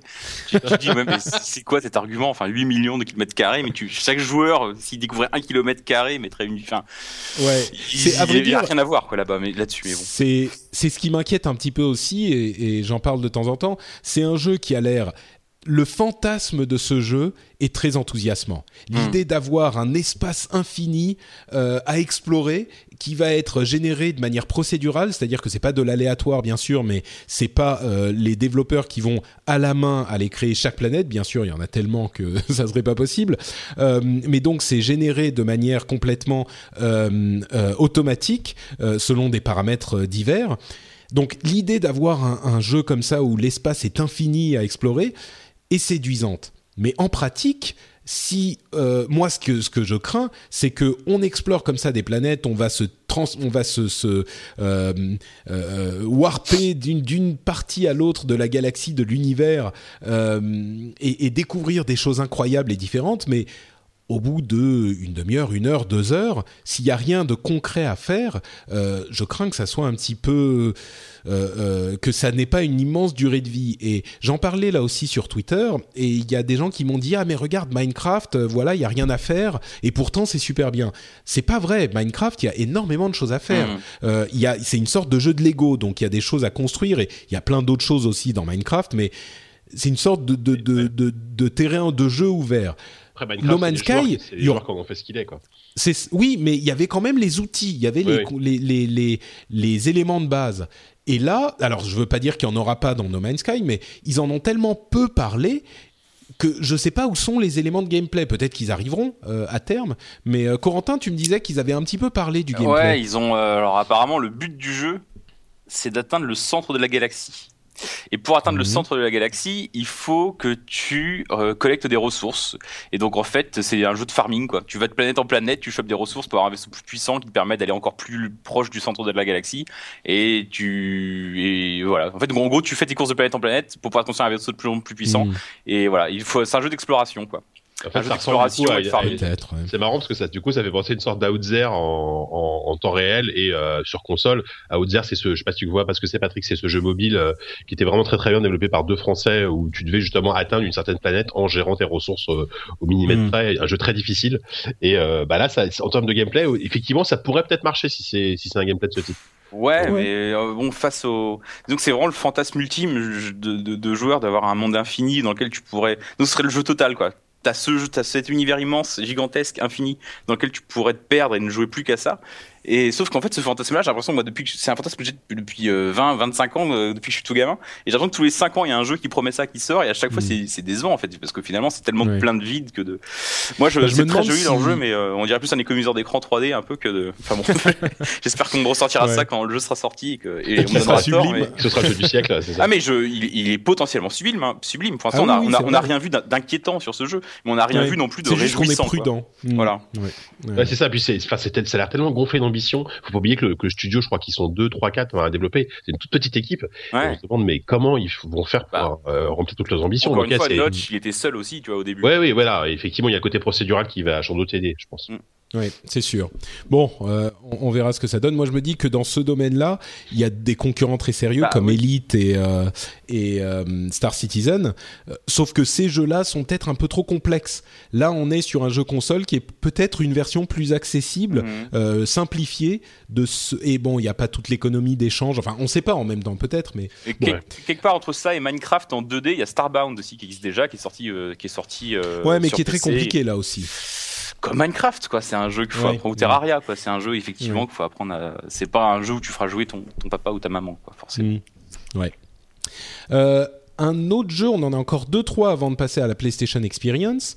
Euh, Adrift, un jeu qui a été euh, présenté là-bas, qui est un jeu assez dont on n'a pas vu grand chose du tout. Hein. Ouais, on n'a pas Euh, eu grand chose du tout, effectivement. Ouais. Moi, je, serais Euh, bien emmerdé de, savoir- de dire ce que c'est ce jeu. J'en ai aucune Alors idée. complètement. La raison pour laquelle j'en parle, euh, c'est que alors c'est un jeu euh, d'une société qui, qui s'appelle 310 310 euh, qui était le, le gameplay, enfin le trailer durait peut-être euh, je sais pas une minute et en fait c'est un petit peu Gravity Ouais, the com- game. Complètement. Euh, on Ouais, est ouais. À la suite d'une explosion dans la station, dans une station spatiale. On est euh, à côté de la station dans notre euh, euh, combinaison spatiale. Et la station est à côté de nous en train de dériver euh, à moitié explosée. Et la promesse du jeu, c'est qu'on va explorer les débris euh, en essayant de conserver notre oxygène, de le garder et d'ex- et d'explorer les débris et essayer de comprendre ce qui s'est passé parce qu'on est un petit peu amnésique comme souvent dans, jeux-là. Euh, et le truc, c'est que j'ai l'impression, je pense que ce jeu n'aurait pas été si intéressant si Gravity n'était pas sorti euh, il y a quelques quelques semaines, euh, quelques semaines, quelques mois. Euh, là, j'ai l'impression qu'ils ont réussi à capturer le même genre de sentiment et comme j'ai déjà vécu la chose avec une expérience complètement complète et très bien réalisée avec Gravity, je me dis peut-être qu'il peut y avoir quelque chose derrière, mais là encore, il y a un gros point d'interrogation quoi. Ouais, moi je m'attends à une sorte d'expérience un peu contemplative, des trucs euh, comme on a vu pas Mhm. mal ces derniers temps, les, je sais pas, les Gonomes et compagnie, des sortes d'expériences Ouais. narratives, de FPS un peu narratifs comme ça. Euh, auquel cas, ça peut l'univers. de elle- FP de FPW, de F- First Person Walker. Ouais, ouais. C'est ça. Euh, donc, enfin, même pas Walker en l'occurrence parce que t'es en apesanteur, mais euh, si c'est un truc comme ça, effectivement, euh, ça a l'air d'être euh, plutôt intéressant. Ouais. Fir- Après- First après, Person Flyer. Floater. A- Euh, Après, ce qu'on, vas-y, vas-y, finis. Non, non, mais c'est tout. C'est vrai qu'effectivement, je sais pas quoi en attendre. Quoi. Donc, s'ils explorent ça, ça peut être intéressant. Après, si c'est un truc de 20 heures à la Alien Isolation en apesanteur, je suis, Ouais. je suis un peu plus dubitatif, mais euh, Mm. bon. Parce qu'après, ce qu'on qu'on voit, ce qu'on entreaperçoit, euh, c'est peut-être un indice hein, à la fin de la vidéo, notamment, c'est qu'elle attrape une capsule d'oxygène. Et moi, j'imagine peut-être aussi un jeu type euh, Sonic- Dawnstar- Sonic Ah, sous l'eau, c'est ça ça. Sonic sous non, un, un jeu type Dawnstar ou euh, The Forest où vraiment il faut survivre. C'est-à-dire Ah ouais. ré- récolter des ressources pour te, essayer de réparer la station spatiale, Oh, j'espère pas. etc. J'espère pas non plus, hein, mais Ah non, euh, parce que ça, on a vu tellement des jeux comme ça. on en a un peu marre. Enfin, on en a un peu il y a marre. Don't Starve avec les zombies, Don't. Starve avec euh, Ouais. les habitants d'une île euh, sauvage, Don't Starve avec je sais pas quoi. Il aime bien que The Forest, c'est vachement bien. mais- Non, non, moi je, moi, je vois plutôt euh, un truc à la. Je sais pas si vous vous rappelez, ce jeu c'était Viscera Cleanup Detail. C'était un jeu où on incarnait un type qui arrivait dans une base façon Quake, mais après les- la bataille et qui devait nettoyer le sang au mur ou au plafond. Ah oui, Donc, oui, ça peut être un truc, ça parlé, peut non. être un truc un peu comme ça aussi, tu vois. Ouais. Ouais, effectivement. Ouais, et, alors, ce- par, et- et par contre, c'est compatible Oculus Rift, ils l'ont annoncé dès le début. Ah bah là, JK, t'es ravi là. Là, j'y cache sur ravi, forcément. Non, mais justement, si, si c'est une expérience, comme tu dis, euh, narrative, euh, qui dure deux heures, avec va Rift, être ça, ça. ça peut, être- ça peut être super.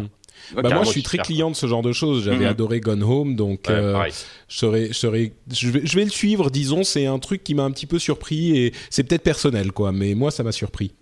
Euh, et justement, on parlait de Gone Home. Alors là, encore plus court, euh, on a le euh, mini teaser du prochain jeu de Fulbright, qui est la société qui a développé Gone Home. Le jeu s'appelle Tacoma et on reste dans le thème spatial puisque on a en fait dans le trailer simplement une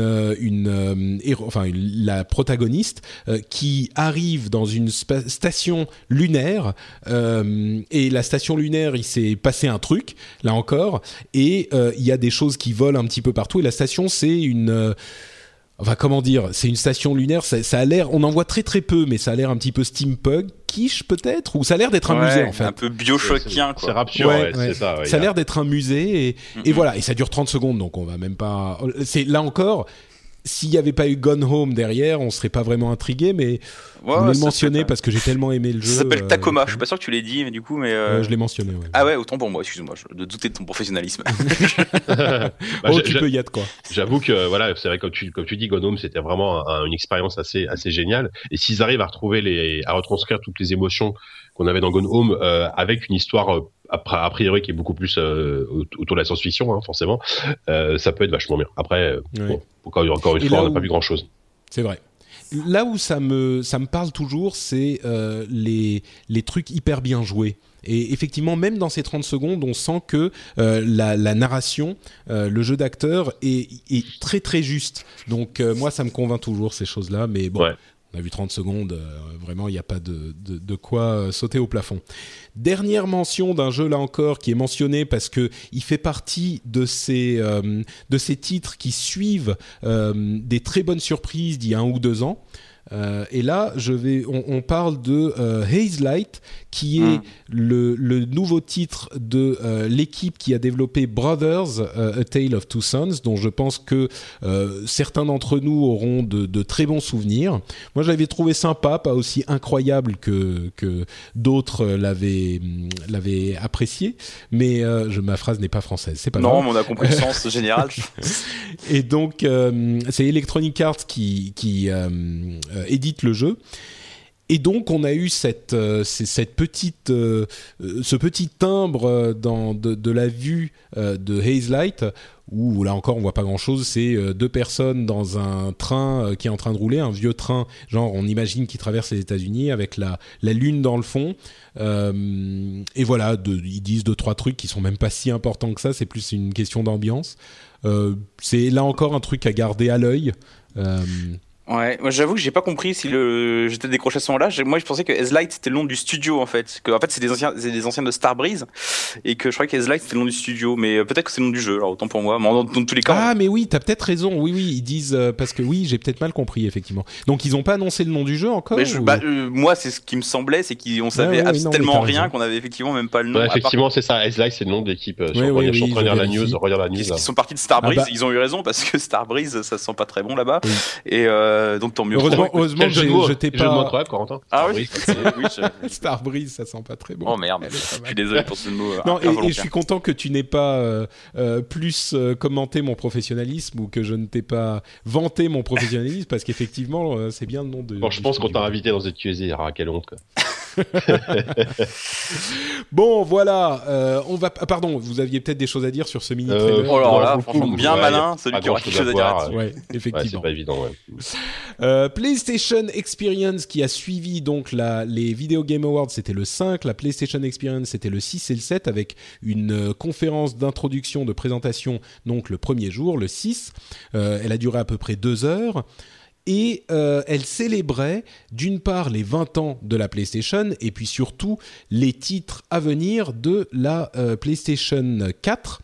Et avant de se lancer dans tous les titres dont ils ont parlé, avec quelques gros morceaux effectivement, j'aimerais euh, qu'on suive l'exemple de Wired dont j'ai écouté la dernière émission il y a quelques heures, qui a fait un petit retour sur la première expérience que les animateurs avaient eue avec la PlayStation. Juste en, quelques mots, euh, quel est votre premier souvenir PlayStation et est-ce qu'il est bon ou mauvais? Enfin, qu'est-ce que que ça vous évoque pour ces 20 ans quand même de cette marque qui est devenue hyper euh, importante? Corentin, JK, moi d'abord, ok. Vas-y, bon bah je commence. Euh, alors moi, mon plus, enfin mon, ma première contact, il était, il était franchement assez incroyable. Euh, J'étais chez un, un, un, copain, un copain d'enfance, hein, qui avait, euh, qui avait une PlayStation, et là il me lance euh, Tekken, le premier Tekken. Et moi je venais. De, ah oui, donc c'était un moment après le lancement quand même. C'était ouais, c'était assez longtemps après le lancement. Enfin, là, je la voyais, je la voyais dans les, dans les magazines, etc. Je bavais dessus, mais j'avais, je l'avais jamais vu tourner. Et là, moi qui venais donc de la, bah, de la Super Nintendo à l'époque, euh, quand j'ai vu le jeu, le jeu de baston en 3D pour la première fois de ma vie avec cette caméra qui tourne autour des mecs, mais je me suis dit c'est c'est le futur. Bon après le jeu n'était pas forcément incroyable en termes de. de ah, ouais, attention à ce que tu vas dire sur Tekken. Enfin, toi, si, si, enfin cela dit Tekken, non c'est très très bien. Mais euh, mais voilà donc, pour, pour, pour, moi ça a été vraiment été pour le coup une vraie claque technique euh, de la PlayStation à la base et après bon c'est c'est une très grande console là où il y a des, des, des dizaines des dizaines d'excellents jeux, il n'y a pas de souci là-dessus. Hein. Corentin, premier souvenir de PlayStation Moi, j'ai un, drame, j'ai un peu honte parce que moi, après la Mega Drive, je suis passé sur PC et j'ai pu jamais, quasiment jusqu'à ce que je commence à travailler en tant que journaliste de jeux vidéo, j'ai plus jamais touché à une console. Donc en fait, la PlayStation 1, PlayStation 2, j'y ai jamais touché. Complètement passé à côté. Ah, j'ai jamais chez des amis, même. Euh non, non, non, pas du tout. Mais, parce que t'as pas d'amis en fait. Bah non, mais ils jouaient pas trop ou ils étaient PCistes aussi, tu vois. Et donc du coup, euh, tu les choisissais en fait. Ce ghetto quoi. Mon premier compte, ma, ma honte se double une, une deuxième honte, c'est-à-dire que mon premier contact avec la PlayStation, c'est la PlayStation 3 que j'ai acheté parce que je bossais enfin, je faisais des papiers dans PlayStation Magazine, alors que j'avais jamais touché une PlayStation. c'est un scandale total. L'escroquerie mise à jour. Euh. Ouais, mais je faisais pas des papiers sur le jeu vidéo, donc ça va, ça pardonne. Ah d'accord. Mais du coup, je me suis dit, je vais quand même me renseigner un petit peu, et donc j'ai acheté une PlayStation 3 et je me suis dit, ok, bah, c'est ça, ok. Mais du coup, la PlayStation 1 et 2, je suis désolé, j'ai pas touché. Ouais, en plus, t'as pas forcément choisi la meilleure pour te lancer dans l'aventure, parce qu'au début, c'était chaotique la PlayStation ouais. 3. Alors cela dit, on m'a prêté une PlayStation 2 a posteriori, donc j'ai fait quand même les classiques, mais la 1, ah. j'attends encore d'y jouer la PlayStation 1. Il faudrait que je fasse ça un jour. Oh, tu peux en trouver, hein. Oui. En même temps, la PlayStation 2, la première, elle jouait au jeu PlayStation 1, donc. Euh... Ah ouais, mais il faudrait que j'en repique une quelque part. PlayStation. Ouais, bon. Euh, pour ma part, en fait, la, le premier contact que j'ai eu avec la PlayStation, c'était la PlayStation 1. Euh, je suis un petit peu plus âgé que vous, je pense, et euh, je l'ai vu. Alors, j'étais complètement fou de jeux vidéo, euh, et je l'ai vu dans les magazines, et j'étais fou de Japon et je l'ai en fait euh, commandé dans une boutique euh, pas loin de Bastille à Paris où je l'ai payé, je crois, 4000 francs de l'époque, ce qui doit faire, euh, je sais pas, 1500, 1500 euros d'aujourd'hui, quelque chose comme ça. Euh, non, peut-être pas 1500 non, quand même. 600 euros, 600 oui, mais avec la avec ah, le, l'inflation, j'imagine que ça fait à peu près 1000 euros peut-être, quelque chose comme ça. Enfin, vraiment une somme euh, scandaleuse. Euh, et j'étais, mais j'étais aux anges. C'est l'un des meilleurs achats que j'ai fait de ma vie. Euh, au-delà, tu vois, on parle même pas de mon appartement, mais ça, c'est pas l'investissement de de, de de, de, des choses importantes pour la le, le futur. Ça n'a aucune importance. Ce qui est important, c'est le le, la PlayStation que j'ai achetée il y a 20 ans, quoi. Donc, mhm. euh, moi, c'était une, une somme évidemment absolument folle euh, que j'avais euh, économisée centime après centime.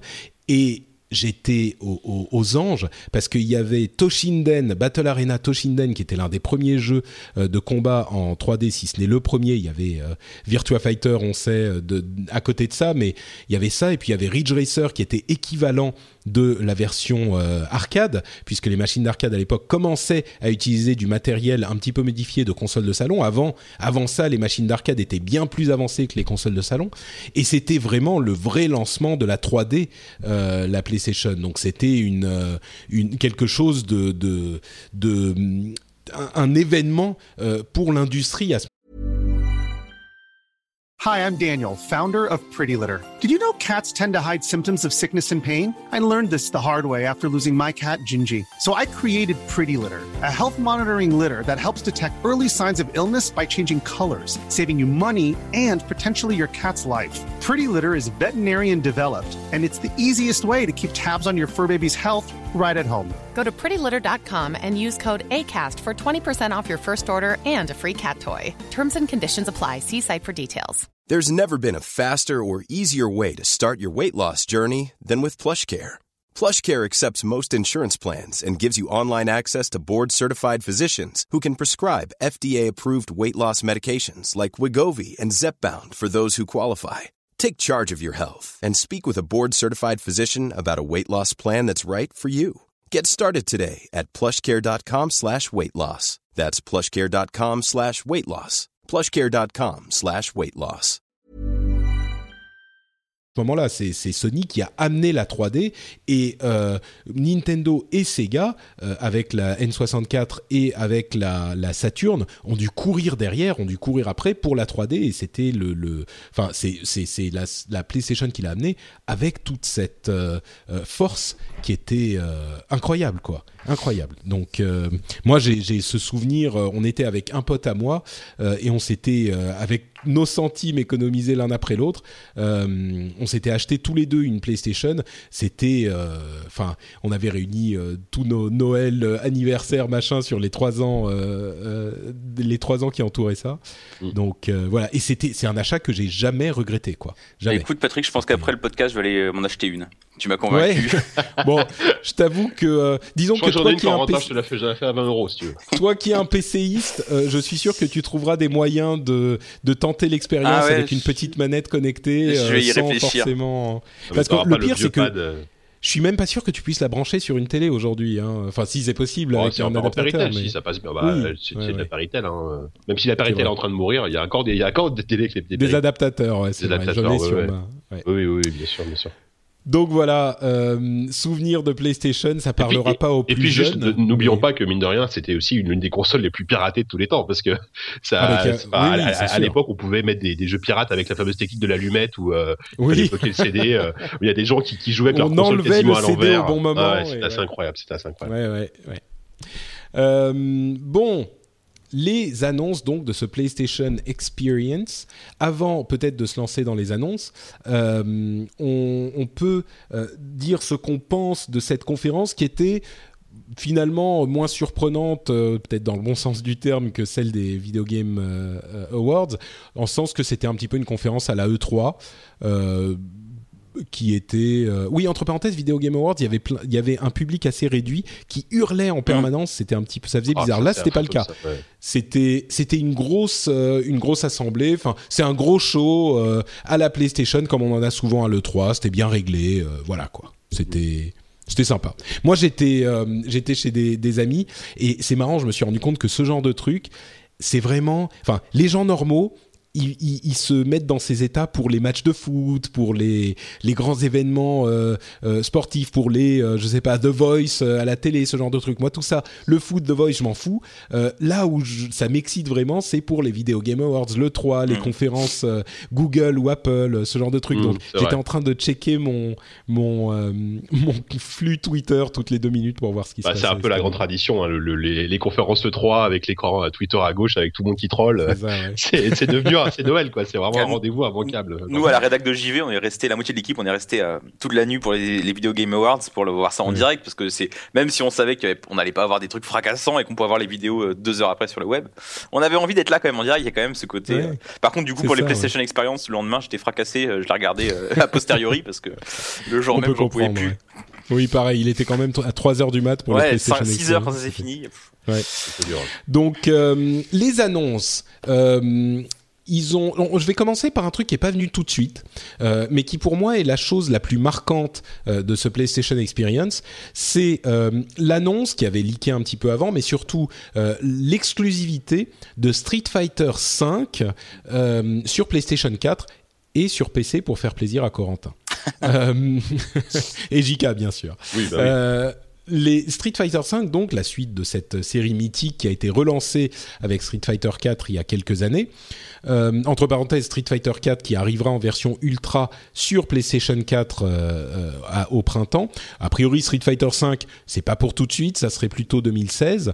Et il y a donc cette annonce d'exclusivité avec un petit trailer qui avait l'air sympa, mais pas incroyable, mais surtout donc l'exclusivité sur PlayStation 4 qui est quelque chose et c'est pas la première euh, et c'est quelque chose d'assez euh, surprenant et c'est un gros coup pour moi c'est quelque chose d'assez significatif pour Sony parce que on le sait les, les, les valeurs des consoles sont les valeurs des jeux qui sont disponibles sur ces consoles. Et dans un monde où euh, la plupart 90% enfin je sais pas tous les jeux d'éditeurs tiers sont disponibles sur les sur les deux grosses plateformes euh, Microsoft et Sony le fait d'avoir une licence qui est pas une licence majeure mais qui est quand même enfin qui est pas une licence universelle, mais qui est une licence importante. C'est ça, une licence importante pour la communauté des joueurs de, jeux de combat, euh, dont je fais partie d'ailleurs. Moi, j'étais un immense fan. C'est pour ça que je parlais de Tekken tout à l'heure, euh, que j'ai levé mon doigt euh, devant Jika quand il disait du mal de Tekken. Ah oui, Tekken 3 était meilleur que le premier. Oui, ça c'est c'est vrai, ça s'est affiné. Le rayonnement, parce que Street Fighter 5, c'est un jeu qu'on va voir partout, du coup en tournoi, en compétition, euh, des mecs qui vont être twitchés à mort et euh, qui sera associé, en tout cas euh, pour ce premier épisode, à Sony quoi. Ouais, et bon, il est possible, pour être complètement précis, il est possible qu'un an après, il y ait Super Street Fighter V bah, ou Street Fighter V Prime qui soit là, disponible sur euh, sur d'autres machines aussi, mais il n'empêche. Donc Street Fighter V sur Sony uniquement, pour moi, c'est un très gros coup de Sony, quoi. Vraiment, c'est c'est quelque chose de de majeur. Euh, et je suis sûr qu'il y a plein d'auditeurs qui, qui se disent, ouais, mais Street Fighter, on s'en fout un petit peu, machin. Mais il y a, en fait, c'est un coup majeur parce qu'il y en a tellement peu que le fait qu'ils en aient un euh, d'éditeur tiers exclusif, c'est euh, quelque chose d'important à mon sens. Euh, je me fais des films ou, bah, c'est vraiment En plus, Street Fighter, c'est pas un jeu qui est anodin non plus. C'est-à-dire que si t'aimes le versus fighting, tu joues à Street Fighter, t'as pas le choix. Et donc si tu t'aimes le versus fighting, t'achèteras pas une Xbox, c'est pas possible parce que c'est c'est pas comme un FPS un peu qui serait un peu interchangeable où bon je fais pas celui-là mais je ferai celui-là qui ressemble beaucoup. Street Fighter, c'est Street Fighter, c'est comme si t'aimes le foot et que il y a, y a qu'un seul magasin qui vend des ballons de foot et bah t'iras là c'est vrai que a priori tous les joueurs de versus fighting euh, jouent à Street Fighter. Bon, il y a les jeux en 3D aussi comme Tekken, Virtua Fighter machin, mais qui sont peut-être un petit peu moins populaires euh, en Occident, même s'ils sont très populaires. Hein. Moi j'adore Tekken, mais et puis surtout qui ont qui ont pas gardé la même aura. Euh, mm. et c'est vrai que tous les joueurs de versus fighting a priori jouent à Street. Fighter. Et enfin moi, pour moi, même qui suis pas un, un, joueur hyper actif aujourd'hui de euh, versus fighting. Euh, j'ai déjà une PlayStation 4, mais je pense que ça m'aurait fait, euh, ça aurait orienté mon choix. Bon, moi, c'est particulier, j'aurais les deux, j'aurais toutes les consoles et tout, mais ma, ma Xbox One, c'est qu'une question de temps, mais euh, ça aurait pu orienter mon choix, quoi. Enfin, ouais. c'est quelque chose de très important pour moi au-delà en plus de ce qu'on disait du fan de versus, de, versus Fighting, Street Fighter, c'est l'une des rares licences de jeux de baston qui est aussi grand public. C'est-à-dire qu'avec des copains qui vont jouer euh, rarement, euh, tu te fais un Street Fighter, euh, tu t'amuses. Moi, moi, je sais que je joue, je suis pas du tout jeu de baston et je me fais un jeu de baston tous les 10 ans, c'est un Street Fighter. Parce que tu sais que tu vas, tu vas t'amuser sans forcément chercher à, à, optimiser tous les combos et à devenir un pro. je trouve que Street Fighter, ça réussit. une des rares licences qui réunit à la fois les mecs hyper pointus et à la fois un mm. grand public qui a juste envie de s'amuser en fait. Ouais, mais après, par définition, le grand public, il fera son deuil s'il a juste une, oui, voilà. Après, c'est pas ça qui va les convaincre d'acheter une PS4, mais euh, mais en même temps, ça peut être un argument supplémentaire. Le mec qui hésite entre les deux consoles, il voit mm. qu'il y a ça, et puis en même temps, il y a Street Fighter. Tu tiens, Street Fighter, c'est sympa, allons-y quoi. Ouais. Effectivement. Moi, par contre, ce qui m'interpelle, si pour euh, changer un peu de sujet, mais rester sur Street, c'est euh, qu'ils annoncent le 5 aussi tôt, en fait. Enfin, le 4, ça fait un bout de temps qu'il est sorti, mais ils ont pas arrêté de sortir des DLC, des mises à jour, des versions super, ultra, tout ça je me dis, mais euh, enfin, moi, je suis étonné de la réaction de la communauté qui est enthousiaste, euh, alors que moi, je pensais que sortir un Civ 5, euh, un Civ 5, n'importe quoi, un Street 5, alors que le, alors que le 4 finalement vient, arrive juste au bout de sa, le, le, le 4 et arrive juste au bout de son, de son cycle en fait. Euh, j'aurais cru que les mecs seraient, euh, auraient un peu l'impression d'être pris pour des vaches à lait qu'ils sont malheureusement. et, alors que non, en fait, les mecs sont hyper contents. J'ai l'impression hein, sur l'échantillon de gens que je connais. Bah en fait, euh, Street Fighter 4 euh, existe depuis longtemps. Le Ultra est, est à un pricing, euh, enfin un prix assez raisonnable. Si tu as acheté n'importe quelle version avant, c'est 15 euros, je crois, pour avoir la version Ultra. Euh, les packs supplémentaires, c'est des trucs cosmétiques. Il y en a énormément, hein. il y en a des dizaines, mais c'est toujours des trucs cosmétiques. Donc, t'as pas l'impression, ils font les choses bien chez Capcom. Je, je trouve, hein, c'est pas, t'as pas l'impression de, te- t'as une fois par an la mise à jour du jeu. Alors, il y a euh, des, une fois par an ou tous les deux ans, et on sait bien que euh, y a énormément de d'autres euh, jeux qui te revendent, euh, d'autres séries qui te revendent le même jeu à un tarif de jeu complet tous les ans, avec des changements minimes. On pense aux jeux de sport notamment. Là, ils te le vendent avec simplement 15 euros pour un DLC si tu l'as déjà acheté. Donc, et puis Street 5, enfin. Bon, je sais pas, je sais pas. C'est juste que c'est, c'est, ça fonctionne quoi. Ouais, ouais. Il, il- il se. Et entre parenthèses, tu parlais de DLC. Il semblerait que le Street, Street 5, concrètement, concrètement à Street 4, euh, soit conçu pour euh, intégrer les DLC plus facilement, en ce sens qu'on pourrait ajouter des euh, combattants euh, à, à la pièce en quelque sorte, contrairement à Street Killer 4 Instinct, ça veut- qui voilà c'est Mm. ça ce qui pourquoi pas hein, euh, de enfin payer 5 euros pour un, un combattant en plus peut-être si c'est celui qu'on veut euh, Ah ouais. Pour un jeu sportif, c'est un peu. Moi, c'est aussi ça qui m'étonne un peu, c'est que là, le 4, ils étaient arrivés, ils avaient une base de fans. euh, Enfin, le... les, jou- les joueurs de Street Fighter adorent en jeu, il me semble, hein, de Street Fighter 4, Ultra Street Fighter 4. Euh, là, euh, en remettant les choses à plat, alors, je me doute qu'on va pas repartir. mais c'est sur des bases nécessaire de temps en temps hein. hein. Ouais. c'est nécessaire de temps en temps Ils prennent un Parce petit que- risque quand même, quoi. J'espère qu'ils vont, ils vont. J'espère pour eux qu'ils vont pas. Oui. euh, parce qu'il y aura forcément Bon. des nouveautés pour justifier le 5. Ouais, voilà. c'est- Faut espérer C'est que ce soit toujours pas des, com- des ouais. game breaking. Bah, c'est là- toujours compliqué hein, sur des séries comme ça, c'est sûr, mais en même temps, euh, Street Fighter 4, tu vois, ils en sont à la troisième mouture. Euh, ils peuvent pas en, en faire 15 des moutures. À un moment, il faut qu'ils changent les trucs. Et Ouais, effectivement, le ça. fait de revenir, de remettre les choses à plat, c'est pas, c'est pas une mauvaise chose. Et comme on disait, c'est, c'est en 2016 a priori qui sortira, donc on a le temps, quoi. On a le temps de se bouffer un méga Street Fighter 4 d'ici là, quoi, peut-être. C'est ouais. possible, ouais. Ouais, je- Euh, Uncharted 4, l'autre gros gros morceau à mon sens. Euh, je suis un fan absolu euh, de la série Uncharted, euh, qui est qui est allie pour moi le meilleur de, de l'histoire et de la- l'accès pour un jeu de tir et de d'aventure. En fait, c'est vraiment Indiana Jones le jeu avec des acteurs incroyables. Entre parenthèses, Nolan North, qui est le, le traditionnel. ah, j'ai oublié le nom du personnage principal de Nathan. Drake. Voilà Nathan Drake. qui est le traditionnel Nathan Drake, euh, sera rejoint dans le casting par Troy Baker, euh, qui jouait euh, ah dans Last Troy of Us. Baker. Ah, qui jouait Qui le, jouait- qui jouait. Euh, Oh, c'est pas vrai. jouait- Oui, euh, comment il s'appelle euh, Ça, c'est un jeu de console, donc je vous aiderai pas là-dessus. Oui, oui, non, mais en plus, quelle honte, euh, quelle honte. Attends, de, de, de me rapp- me rappeler du prénom de ce, ce- du meilleur jeu de l'année, là. C'est pas moi qui vais m'en rappeler, Euh, là, attends, Alors il faut qu'on le dise, professionnalisme. Oui, Euh, oui, oui. Attends, je, je suis en train de chercher, là. Mais oui, moi aussi. Ah, c'est Euh, pas Troy Baker, Drake. Euh, Et là, les gens qui nous écoutent euh, sont honte. en train de hurler, de hurler. Attends, si, Euh, euh, The Last of Us. Bon. Euh, Allez, alors. Joël, Joël, Joël, Joël, Joël. Joël, Ah, donc. merci. Je- C'est c'est Ça a j'ai été honte long, là. ça a- ça a été Mais bref, gênant, donc il y hein, aura. Troy Baker et Nolan North dans le même jeu. Troy Baker jouera le entre guillemets grand frère de de Nolan North, euh, enfin de, de Nathan Drake. Euh, bref, c'était une petite news Ouais. en passant. Ça a la- duré 10 minutes, c'est pas la peine. Vu- D'accord, Euh, ok. Je vais une- Non, vas-y. Non, Villa. j'avais un petit taquet. euh, vu la rapidité avec laquelle vous êtes rappelé de- du nom du personnage, c'est- c'est- cet acteur a l'air d'être extrêmement marquant. Non, mais en plus, moi, Troy Baker, moi, je le, c'est un garçon. On a annoncé qu'il allait, qu'il allait jouer euh, la tranche de pain dans I Am Bread. Donc moi, c'est plutôt pour ça que, Ah si c'est vrai. Pour l'instant, il n'y a pas de voix encore dans I Am Bread, mais euh, il y en aura Ouais, bientôt. C'est acteur studio, ce mec, il peut tout faire. Peut- Ouais. Oui, oui, complètement, complètement. I Am Bread, qui est effectivement un jeu dans lequel on joue une tranche de Ouais, le nouveau jeu des mecs euh, de Sergeant Simulator. Voilà. Euh, Uncharted, donc, on a eu droit à 15 minutes de gameplay euh, de, la, du, du- de Uncharted 4. Pas de date de sortie. On espère 2015, mais euh, moi, je verrais bien un truc genre, euh, finalement, en 2015, on nous annonce que ça sera printemps 2016. Euh, mais donc, le gameplay était... En fait, moi, j'ai presque été un petit peu déçu par le gameplay. Euh, c'est un Uncharted, très clairement. C'est exactement le même type de gameplay. On retrouve les trois éléments euh, euh, moteurs euh, du jeu, ce qui s'appelle le traversal, c'est-à-dire l'escalade, la, la le fait de traverser une partie de l'environnement et de trouver les bons endroits par où passer.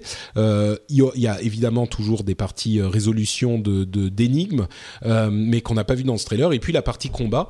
Et il y a quelques petits éléments nouveaux euh, comme le fait d'utiliser un, pic pour s'accrocher à des endroits où a priori on pouvait pas s'accrocher autrement, et puis le fait d'avoir une sorte de lasso euh, avec un grappin euh, pour passer d'un endroit à l'autre, des, collisions avec les ennemis qui sont encore un petit peu mieux gérées, on peut les, leur rentrer dedans, attraper l'arme qu'ils étaient en train de tenir et commencer à tirer ailleurs, ça donne des, des scènes extrêmement cinématiques qui sont vraiment le, point fort de ce de cette série. C'est-à-dire qu'on a vraiment l'impression d'être Indiana Jones dans, un meilleur, dans un des meilleurs de films d'action qui soit. Euh, mais bon, ça reste Uncharted. C'est extrêmement beau, mais vraiment super super beau. Mais bon, il n'y a pas quelque chose qui m'a fait euh, euh, descendre la mâchoire au, sol, quoi. Mmh. C'est, j'y jouerais, je serais super content d'y jouer, mais là, dans ces 15 minutes, j'ai pas été hyper impressionné. Moi, je, je, vais peut-être donner l'impression que j'aime rien. euh, en fait, c'est une série moi qui m'a toujours un peu intrigué. Euh, c'est que je, trouve que le mec a le charisme, une tranche de jambon et l'histoire et elle elle m'intéresse absolument pas. Et je, et je comprends pas en fait l'enthousiasme. Enfin si, parce que le, le, gameplay est, est, efficace et le gameplay dans un jeu vidéo c'est quand même le plus important. Donc ça je lui je lui reconnais bien ce mérite. Mais euh, l'univers par rapport contrairement à un Last of un Last of un Last, of Us ça je vais y arriver nom de dieu. Last of Us qui a, un, qui a un univers beaucoup plus intéressant. J'avoue que Uncharted pour moi il y a un côté hyper euh, un peu cartoon un peu un peu film de série B qui euh, d'une m'interpelle peu et en plus euh, là, sur la version PS4, euh, je trouve que c'est étonnant. Euh, il y a comment dire un gap de plus en plus important entre l'univers un peu cartoon série B, un peu kitschou, et le photoréalisme, les on fait venir des acteurs. En plus, c'est un truc qui me enfin le jeu vidéo qui singe le cinéma c'est un truc qui me fatigue un peu mais euh, là de d'avoir un truc de, de, plus en plus réaliste avec ce truc toujours aussi un peu cheesy au niveau de la, au niveau de l'univers j'avoue qu'il y a avec les grosses plateformes qui apparaissent on voit très bien là où on peut s'accrocher ça apparaît limite en surbrillance mm. on voit très bien euh, là enfin les, les ficelles sont de plus en plus évidentes au fur et à mesure que la réalisation est de plus en plus réaliste et euh, je trouve que euh, moi, je m'en félicite plutôt parce que le réalisme, le, sur le photoréalisme dans les jeux vidéo, ça m'emmerde. Et je suis plutôt content de voir qu'on arrive au bout en fait d'un truc photoréaliste où maintenant il va falloir commencer un peu à shader le gameplay si on veut que le gap entre le entre le côté un peu grotesque du gameplay et le côté réalisme de la mise en scène euh, devienne pas ridicule. Et donc finalement, ce jeu, moi, j'ai voilà, ça, voilà je suis plutôt content que, que ça soit un peu j'ai que j'ai trouvé ça un poil ridicule toute proportion gardée hein. et euh, c'est pas I am Bread bah, le truc c'est que euh, oui non c'est sûr mais le truc c'est c'est c'est un jeu qui est très adapté au, au public des consoles. Euh, c'est un jeu qui est très facile d'accès. Mmh. le, le côté cinéma qui te qui t'irrite visiblement moi c'est quelque chose quelque chose qui me plaît vraiment parce que j'aime suivre l'histoire et c'est tellement bien joué. Enfin pour le coup, c'est comparable. Les scènes euh, qui font évoluer l'histoire sont comparables à des scènes de cinéma, euh, tellement c'est bien joué et, bien, enfin, au niveau de la voix et au niveau des mouvements. Euh, et c'est un jeu qu'on peut suivre très facilement. On se laisse porter par l'histoire. le gameplay est efficace, mais pas révolutionnaire. Effectivement, c'est pas. Le but n'est pas d'être réaliste à tout prix. comme tu le dis, les, les parties traversales, on voit où il faut aller. c'est toujours il y a une petite couleur qui est différente euh, de, des autres euh, parties de l'environnement. Donc l'idée n'est l'intérêt de ce jeu ne vient pas de sa difficulté ou du challenge qu'on va conquérir. Mmh. Euh, c'est simplement l'expérience par laquelle on va se laisser porter qui est agréable sur les 10 12 heures de jeu qu'on va qu'on va avoir quoi. Ouais, ce qui, après, tu vois, ce qui, ce qui fait la qualité d'Uncharted, euh, moi je trouve, je, suis, je suis comme toi Patrick, j'adore la série, c'est vraiment le rythme. Je trouve qu'il y a un équilibre mm. euh, quasi parfait entre des cinématiques qui sont pas trop longues, qui sont très très bien réalisées, euh, aucun temps de chargement entre les cinématiques et le gameplay, l'alternance de plateforme et de baston et de et de, et de, de, gunfight, qui est vraiment pour moi c'est vraiment une, exécution en cordeau. Ça n'a rien de révolutionnaire Uncharted, c'est vraiment c'est le meilleur de, de plein de genres. Et je trouve que Naughty Dog est passé large, est passé maître dans l'art justement de d'instiguer un rythme, un rythme de, de, de, bons blockbusters euh, dans ces jeux. Et surtout, euh, à chaque fois, c'était des, des, vitrines technologiques pour les consoles. Hmm. Donc, donc après, effectivement, l'Uncharted qu'on a vu est très très beau. J'étais un peu déçu pour les animations. On avait l'impression que les animations sont pas. On a l'impression que c'est une animation sur la... Voilà, c'est ça, PS3. Hmm. Euh, ce qui m'a assez plu, c'est que le level design a l'air un peu plus ouvert qu'auparavant. C'est-à-dire qu'on a clairement vu par moment qu'il y avait plusieurs chemins, même dans les combats, il y avait plusieurs façons de d'apporter, comment dire, d'aborder les ennemis. Donc on sent qu'il y a euh, peut-être le côté un peu next-gen qui va permettre un peu d'ouvrir le gameplay. Ce sera pas un monde ouvert, hein, mais on sent qu'il y a, c'est un petit peu moins linéaire en termes de, de progression. Euh, et ça, et ça, ça c'est cool. Enfin voilà, moi je suis. mais par contre, comme tu dis, il manque pour le moment dans cette démo euh, cette, cette petite scène qui va te faire dire que que, que ça va être peut-être un meilleur un des meilleurs jeux de la console ou que ça va être un jeu où, où tu vas te dire bah il me faut une PS4 quoi. On n'en est pas encore là. On n'en est pas encore là. C'est vrai. C'est vrai, peut-être qu'il se réserve. Hein, le jeu est pas prêt de, de sortir. Oui. J'imagine qu'il y a. Enfin, je, je pense qu'ils vont euh, avoir la feature, la fonctionnalité euh, où ils vont dire et ça c'est le truc qu'on amène de nouveau dans Uncharted 4 C'est et peut-être qu'ils feront une conférence spéciale ou une, une euh, Le 3, un, voyage de presse spécial ou pour le 3 effectivement euh, pour 2015. taper un grand coup. quoi. Ouais. Après, si, si le jeu sort effectivement en 2015, on peut être sûr que ça va être la grosse star de, de Sony en, à l'E3, quoi. Enfin, il- je pense, enfin, si, si jamais, dans, dans les- dans l'espoir où le jeu sort cette année, enfin, l'année prochaine, c'est vrai que Sony mettra le jeu en- extrêmement en avant et, euh, Ah c'est sûr oui. Et a priori, moi, moi, je sais que j'ai, la- enfin, ça fait partie des jeux qui m'ont fait, fait acheter une PS4, parce que j'en ai une aussi, mais Oui. euh, voilà. Ouais, ouais. Non, mais je comprends, je comprends. C'est effectivement un gros morceau. Euh, God of War 4. Alors, on a, on a rien vu, hein. rien entendu parler. C'est Voilà. même un- un- un- presque un leak, une erreur. Euh, ils ont annoncé qu'il était en développement, ce qui finalement ne surprend personne. C'est ça. Mais je crois qu'il avait déjà annoncé en bon plus, non. J'ai, rêvé.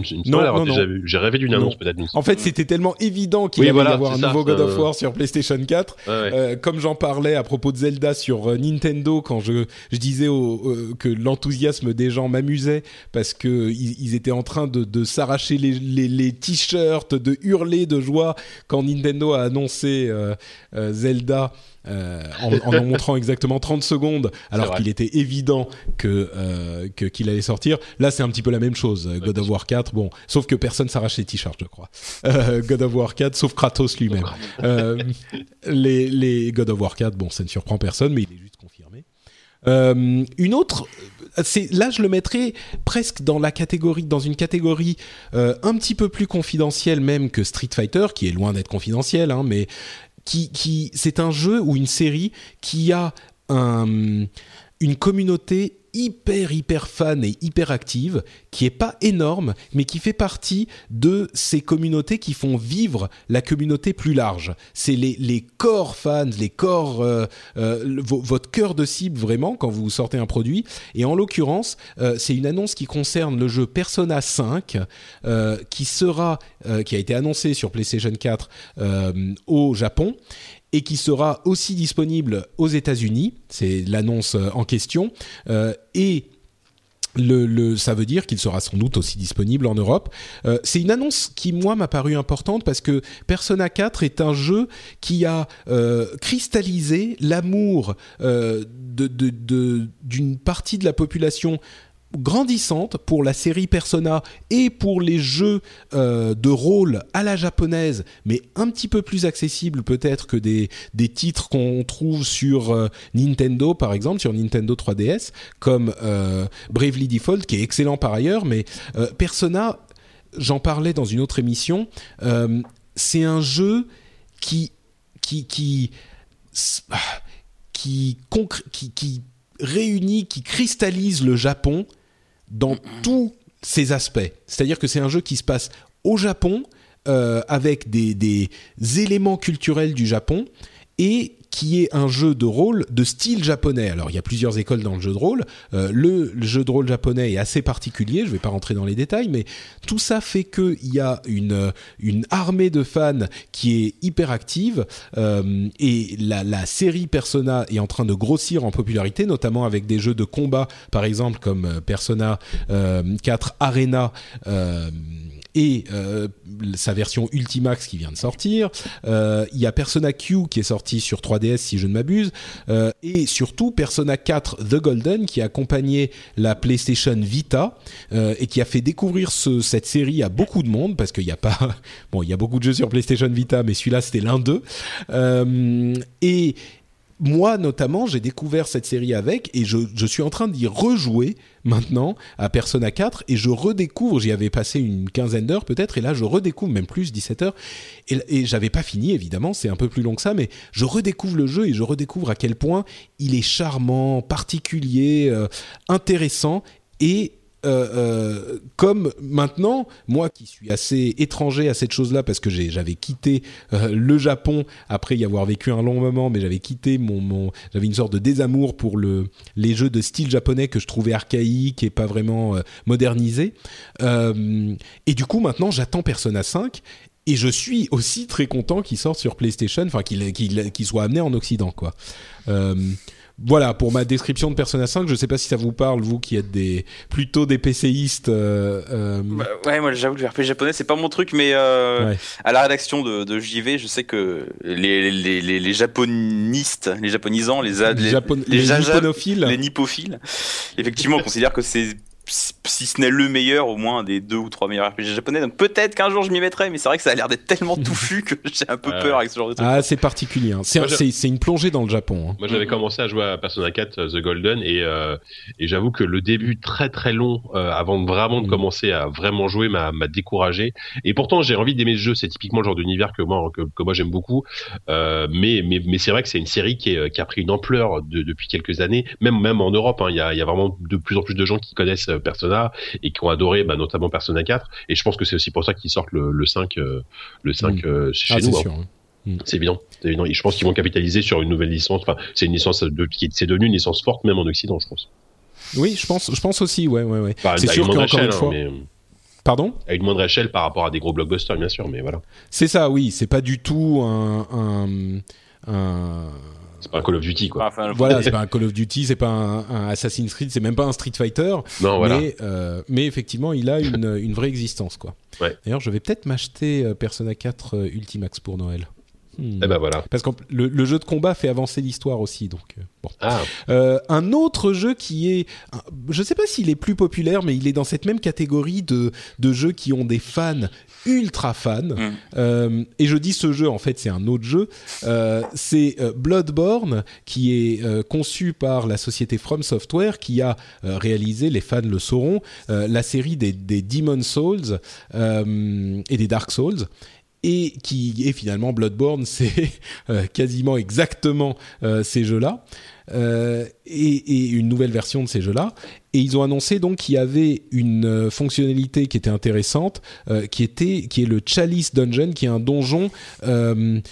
aléatoire prévu pour les, hum, les, les qui est conçu de, manière procédurale qui va prolonger l'expérience bon à la limite on est une émission généraliste donc on va pas forcément rentrer dans tous les détails de gameplay mais moi ce que ça m'évoque c'est que j'ai comme tu disais euh, Jika c'est- avec Persona qui est qui a une série que tu voudrais aimer en fait Bloodborne et les Demon Souls et tout ça, c'est une série que j'ai regardée d'un petit peu loin, dont je me disais qu'elle est a priori pas pour moi, Euh, mais dont je me dis aussi euh, peut-être qu'avec Blood- Bloodborne, je vais vraiment m'y essayer, que ça serait le moment après toutes ces, enfin il y a eu trois titres, je crois, euh, peut-être que ça serait le moment, euh, un petit peu comme pour Metal Gear Solid, de, de m'y réintéresser ou de m'y intéresser. Et je suis curieux, c'est une série qui m'intrigue. En plus, l'univers victorien a l'air de. Enfin, ça, je- Moi, je suis un peu réfractaire à l'univers de, de, de Dark Souls. C'est débile parce que le jeu apparemment est génial, mais qui est un peu de la, la, la dark fantasy finalement qu'on a déjà vu pas mal de fois. Là, on a une sorte d'univers un peu, euh, un peu victorien, euh, de, tout, tout aussi glauque hein, que Dark Souls. Ça, change- ça change pas. Mais c'est vrai que moi, ça me, moi, Plus ça glauque m'appelle plus quoi. C'est vrai que j'ai assez envie de. Je pense que si je fais pas Dark Souls 2 d'ici là, je passerai sur Bloodborne, c'est sûr, parce qu'ils ont, il, a vraiment l'air d'avoir dans le genre RPG hyper exigeant et qui en plus là a l'air d'avoir une rejouabilité. euh, je suis en plein Diablo moi dedans en ce moment là, leur- le coup de leur Fine FLM, euh, tiens, Bloodborne c'est ça, hein, leur donjon aléatoire c'est des Fine FLM. et ben, ça me parle complètement.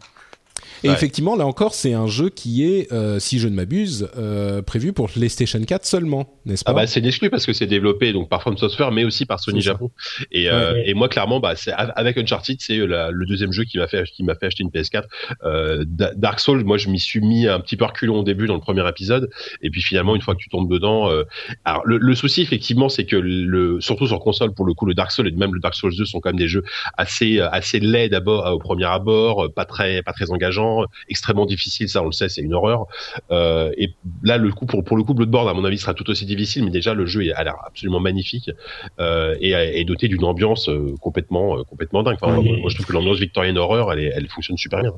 À vrai dire, l'ambiance de, de, de Bloodborne a l'air euh, un petit peu plus convaincante même que celle de, de Dark Souls, je trouve. Dark Ah Souls oui, était un fantasy noir un petit peu euh, classique, et Mm. même, je sais pas, comment dire, ça, je trouvais ça un peu tristoun, déprimant.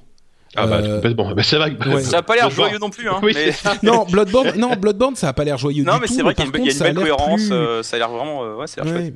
Ça, ça, ça tape plus, quoi, je trouve. Donc, euh, bon, et ça, ça sort en mars, donc euh, on pourra bientôt, essayer ouais. bientôt. Mm, mm, mm. Euh, on en arrive au troll de la conférence. Alors, je ne sais pas si vous avez eu la même scandale. réaction. Moi, je l'ai pas vu en direct, mais on en a discuté là encore sur Twitter et on me l'a, on me l'a expliqué. Et effectivement, j'avais vu la chose. après coup, donc j'avais pas compris pourquoi c'était un troll, mais décrivons la chose comme elle est arrivée chronologiquement dans la conférence.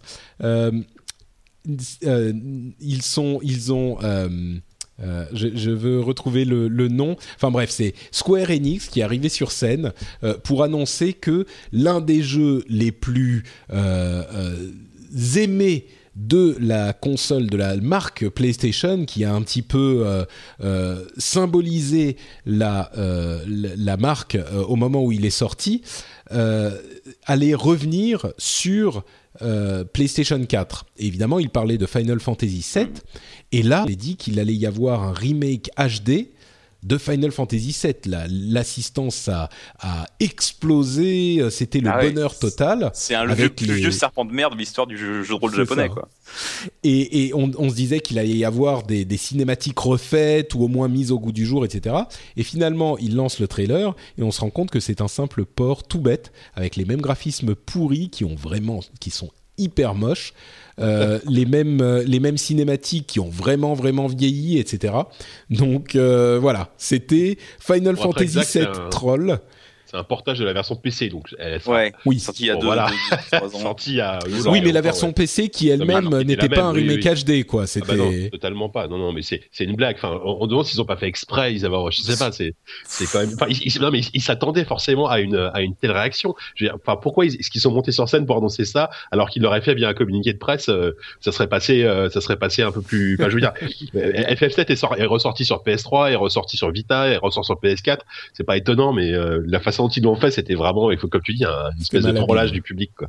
Ouais. puis c'est pas seulement le fait qu'ils annoncent finalement rien, c'est que en plus c'est l'ascenseur émotionnel total parce que c'est vraiment le jeu, je pense, qui est le plus Ouais, attendu. de- C'est le remake qui est le plus attendu des, des- des- des amateurs de jeux de rôle japonais, quoi. Donc euh, ils auraient voulu se faire détester, ils auraient pas fait autrement, quoi. Donc c'est peut-être une sorte de forme d'humour japonais qui m'échappe un peu. C'est vrai, que c'est- je- En plus, soit, euh, soit c'est de l'humour, soit c'est une sorte d'initiative dadaïste incroyable et j'applaudis dans les deux cas, moi. Je- bravo. C'est c'est vrai qu'en plus, il y avait quelques développeurs japonais qui étaient sur scène, dont euh, on, on sentait qu'ils maîtrisaient vraiment pas super bien l'anglais. Et, euh, et, et donc, ils parlaient, c'était un petit peu difficile de comprendre ce qu'ils disaient, ils parlaient avec beaucoup d'enthousiasme, sans doute parce qu'ils avaient été coachés, euh, on Mhm. leur avait dit il faut vraiment y aller. Et, et là, il, avait, il, il faisait preuve de, je suis désolé, je retrouve pas le nom de...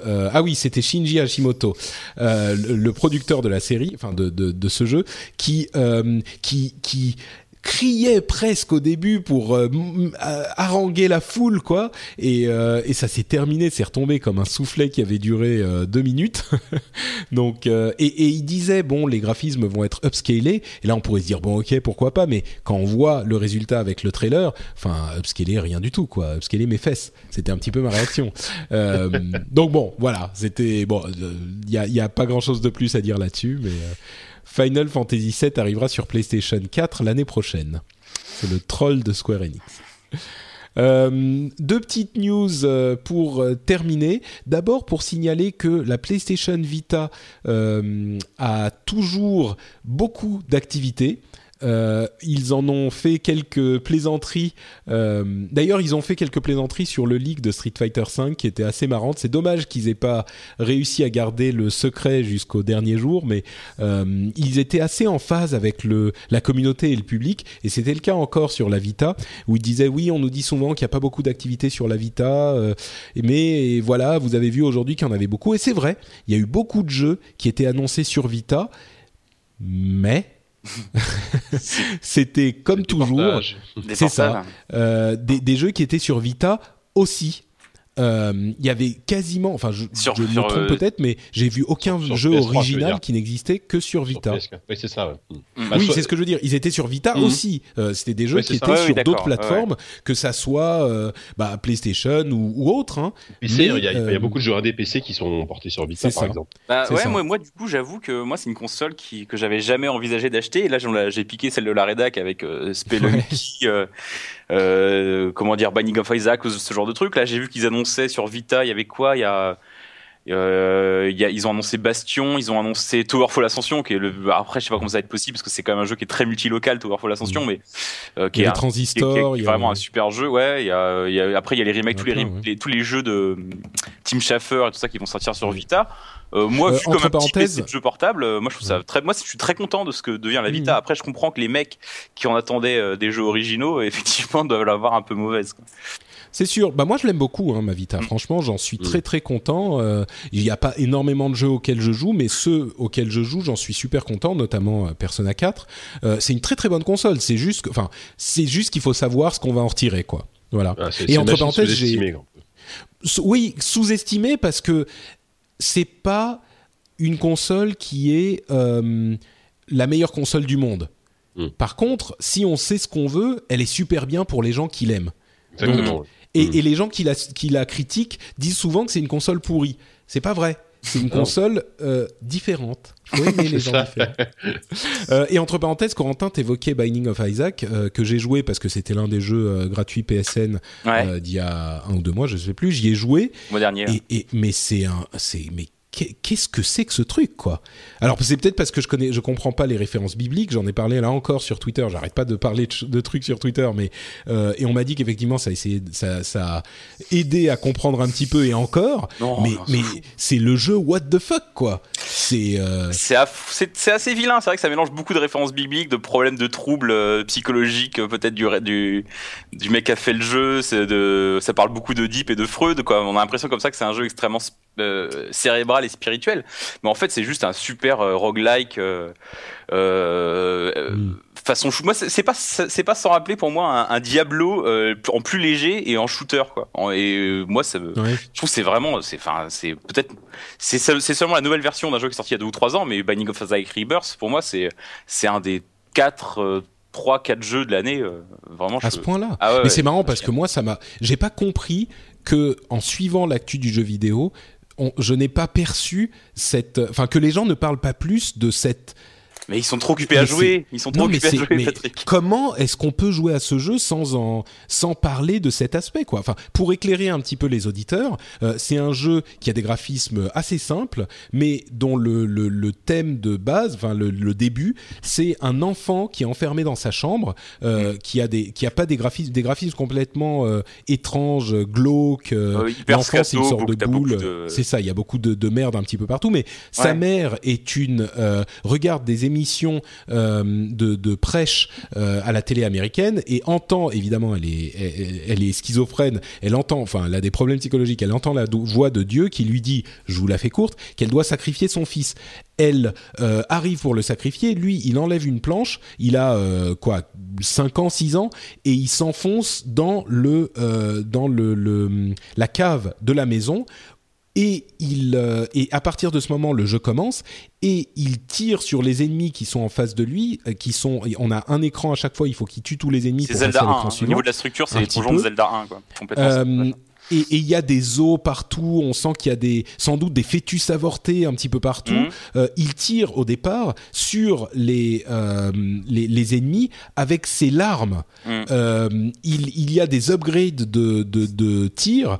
Euh, qui sont, alors moi la première que j'ai vue, c'est les poumons euh, pourris de je sais plus quoi, où il tire en prenant sa respiration et en crachant son sang qui- qu'il crache, euh, qu'il a dans les poumons sur les ennemis. Mais enfin, c'est, mais c'est, mais what the ra- fuck quoi raconter, co- raconter comme ça, je comprends que ça puisse ne pas faire. mais c'est comme ça que je l'ai vu.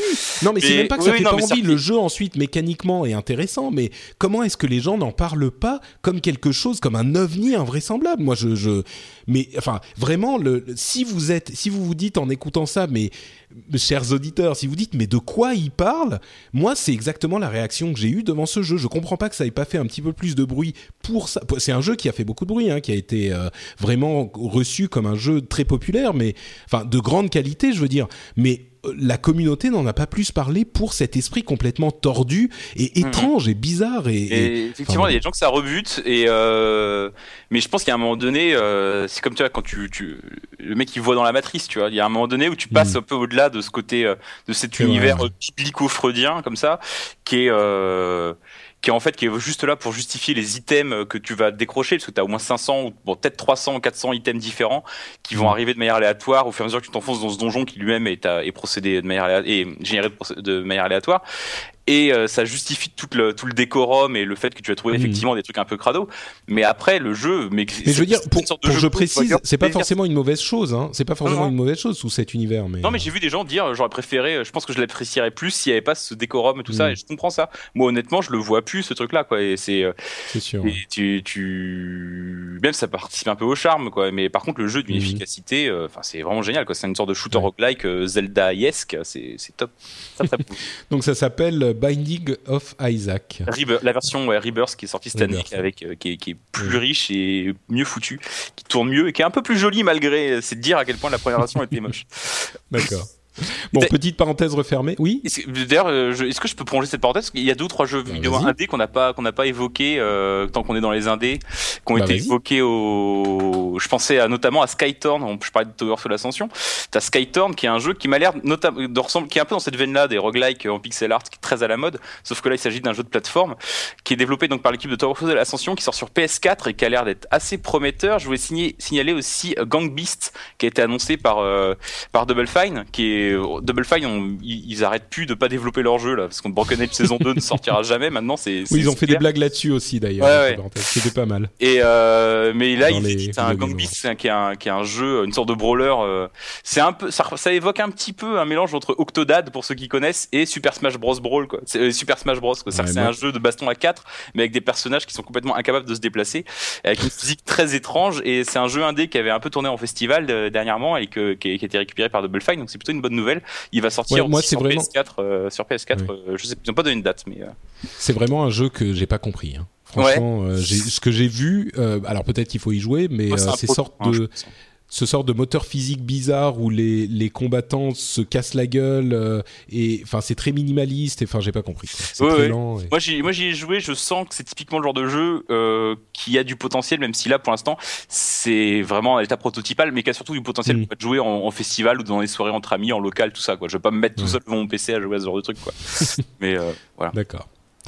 Euh, je crois que j'ai coupé JK quand il essayait de nous dire ce qu'il pensait Non, de la non, je suis là. Vita, mais- Euh, de la vie. Non, non, je sais plus ce que je disais, mais. euh, D'accord, bon. Mais c'est oui, c'est une, une bonne machine, voilà. Ah si, et euh, faut, faut quand même qu'on euh, qu'on dise que le remake de, de, de The Tentacle a été euh, annoncé, confirmé par Tim Schafer, qui sortira sans doute en trois parties euh, d'ici cinq ans, mais euh, vu, vu Mhm. que c'est Double Fine, mais euh, mais bon, moi je trouve ça plutôt cool.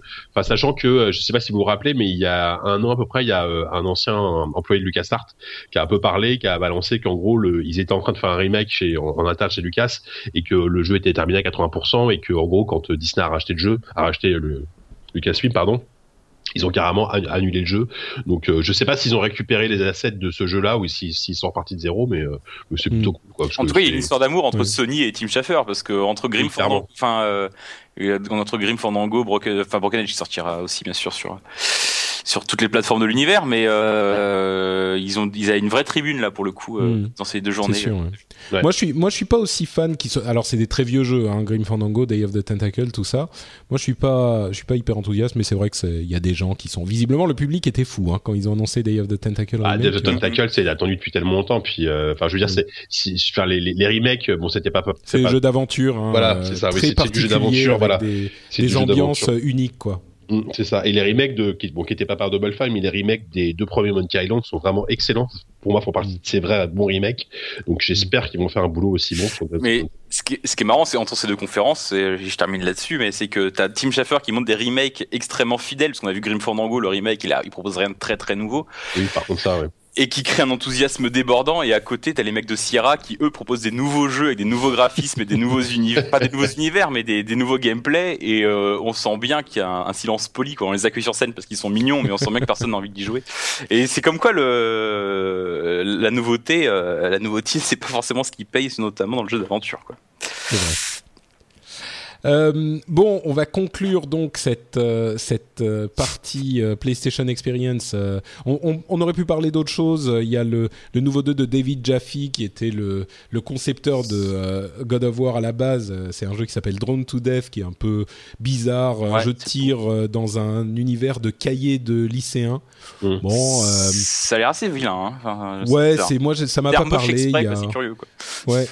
Il y a Watam euh, qui est un jeu avec un cube euh, qui est le, jeu du développeur de euh, Katamari Da- Damacy, enfin du créateur de Katamari Damacy où on roulait pour. Enfin, c'est un truc complètement bizarre. Killstrain, euh, là encore, un, jeu un petit peu étrange aussi. Le Yakuza 5 qui va arriver sur PlayStation euh, 3 pour le coup en Europe et aux, États-Unis. Donc voilà, il y a eu d'autres petites annonces. On va pas tout tout faire non plus. Et je conclurai en disant que vous allez enfin pouvoir customiser votre euh, PlayStation 4 avec les faceplates, les fameuses euh, euh, les éléments de, de la console, de la machine elle-même euh, euh, euh, peints ou customisés que vous allez pouvoir euh, a- appliquer à votre machine pour la personnaliser. Je suis sûr que vous êtes hyper impatient de pouvoir faire ça. Mm, mm. J'en dormirai pas cette nuit, super, ouais. Bon, il y a des gens qui aiment mais bien. oui, oui, oui, pour- j'aime bien ça, mais voilà. Moi, j'ai arrêté depuis 95 de faire ça. Et entre parenthèses, la version euh, collector unique de la PlayStation 4 euh, aux couleurs de la PlayStation 1 pour les 20 ans, qui est, euh, il y en a 12 000 seulement, je crois, et elle, a, elle est déjà euh, évidemment plus disponible. Elle est en vente euh, par, euh, enfin, les, les prix au marché euh, secondaire sont déjà arrivés à 15 000 dollars. Ah ouais. Donc, si vous voulez une PlayStation 4 ouais. euh, version édition 20 ans, euh, vous pouvez sortir un petit peu d'argent. Euh, bon, on va conclure avec un commentaire de l'épisode précédent, euh, commentaire qu'a fait euh, Alfred que j'ai trouvé assez à propos sur la question des DLC de, Day One, des, contenus additionnels sortis, le, disponibles dès le premier jour que que n'appréciaient pas forcément Philippe et, et, et qu'est-ce que je dis? Pardon, Philippe et Cédric euh, à l'épisode précédent. Euh, Alfred nous rappelle que euh, il y a des gens qui terminent le jeu hyper hyper vite. Enfin, on, le sait tous, il y a des gens qui terminent leur jeu dans les 24, 48, euh, 48 heures euh, et qui veulent prolonger l'expérience immédiatement. Et pour eux, effectivement, on peut proposer ce type de euh, de, de, de deal euh, qui va les, les satisfaire. Évidemment, ensuite la question est toujours de savoir si le jeu sans DLC est satisfaisant ou pas. Euh, mais euh, lui, Alfred disait que ça fait penser au modèle Netflix où avec House of Cards, t'as tout qui est disponible le même jour euh, pour les gens qui veulent tout faire hyper vite parce qu'ils adorent. Ben, c'est un petit peu le même esprit. Euh, et il précise aussi que le DLC, surtout sur console, euh, enfin uniquement sur console aujourd'hui, euh, a aussi pour but de limiter la revente, les jeux d'occasion. C'est-à-dire qu'on va vous proposer du contenu additionnel pour faire vivre le jeu sur le long terme et, donc ne pas aller, on, on va pas revendre le jeu pour pas grand chose. Euh, et, si on laissait des, trop longtemps entre la sortie du jeu et du DLC, peut-être que ça provoquerait des, problèmes euh, à ce niveau-là et ça, ne n'atteindrait pas son but. Euh, deuxième point, il parlait des lancements de jeux et il disait, il précisait aussi un truc qu'on a qu'on n'a pas dit, c'est que euh, pour ils, sortent les jeux, beaucoup de d'éditeurs sortent les jeux en, en, novembre pour booster leurs ventes. mais par contre, la excusez-moi, il y a des, je lis, je lis en même temps le commentaire hein, pour pour être sûr de ne rien oublier. Euh, il y a des deals conclus, avec les retailers euh, qui ont des, des conséquences euh, hyper importantes et que les les, les préparations ont aussi un un poids dans ces dans toutes ces décisions euh, des deals hyper hyper importantes. Si on a signé euh, pour avoir un placement spécifique euh, chez Carrefour Auchan à la Fnac etc dans le monde entier en plus, parce que c'est des trucs qui qui se font pas juste au niveau de de, la France. Euh, ça peut avoir des conséquences vraiment désastreuses de remettre en question un deal comme ça. Donc euh, voilà, c'était pour pour mettre euh, un petit peu plus de de de d'eau au moulin de la discussion des de tous ces sujets qu'on a évoqués la dernière fois. Voilà, je pense qu'on est à la fin de cet épisode. Merci encore à Alfred pour les commentaires et merci aussi à Corentin et Jika de m'avoir accompagné pendant ces euh, cette heure 45 de discussion. tu vois, je t'avais dit beaucoup trop long, beaucoup trop long. Oui, oui, c'est vrai, c'est vrai. Euh, bon, tant qu'on n'atteint pas les deux heures, ça va.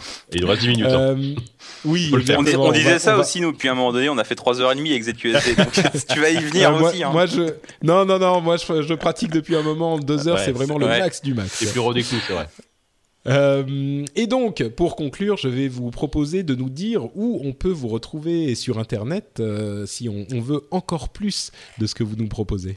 Euh, commencer par Corentin, peut-être. Sur Internet, eh ben écoute, sur le podcast Z. Enfin, Internet et ailleurs. Hein, je dis ça, je pensais pas à JV. Mais... Bah écoute, moi sur le podcast ZQSD.fr avec l'excellent JK et toute l'équipe de ZQSD. sur, je suis sur Twitter aussi, sur Corentin underscore l'ami et sur surtout euh, dans JV, le magazine JV, sortons le grand jeu, comme on l'appelle parfois, euh, qui sort tous les mois en kiosque. Là, le numéro 14 vient juste de sortir, avec un magnifique Diablo en couverture, sur un gros papier. Sur... je fais ma pub, hein, je suis parti là d'ailleurs.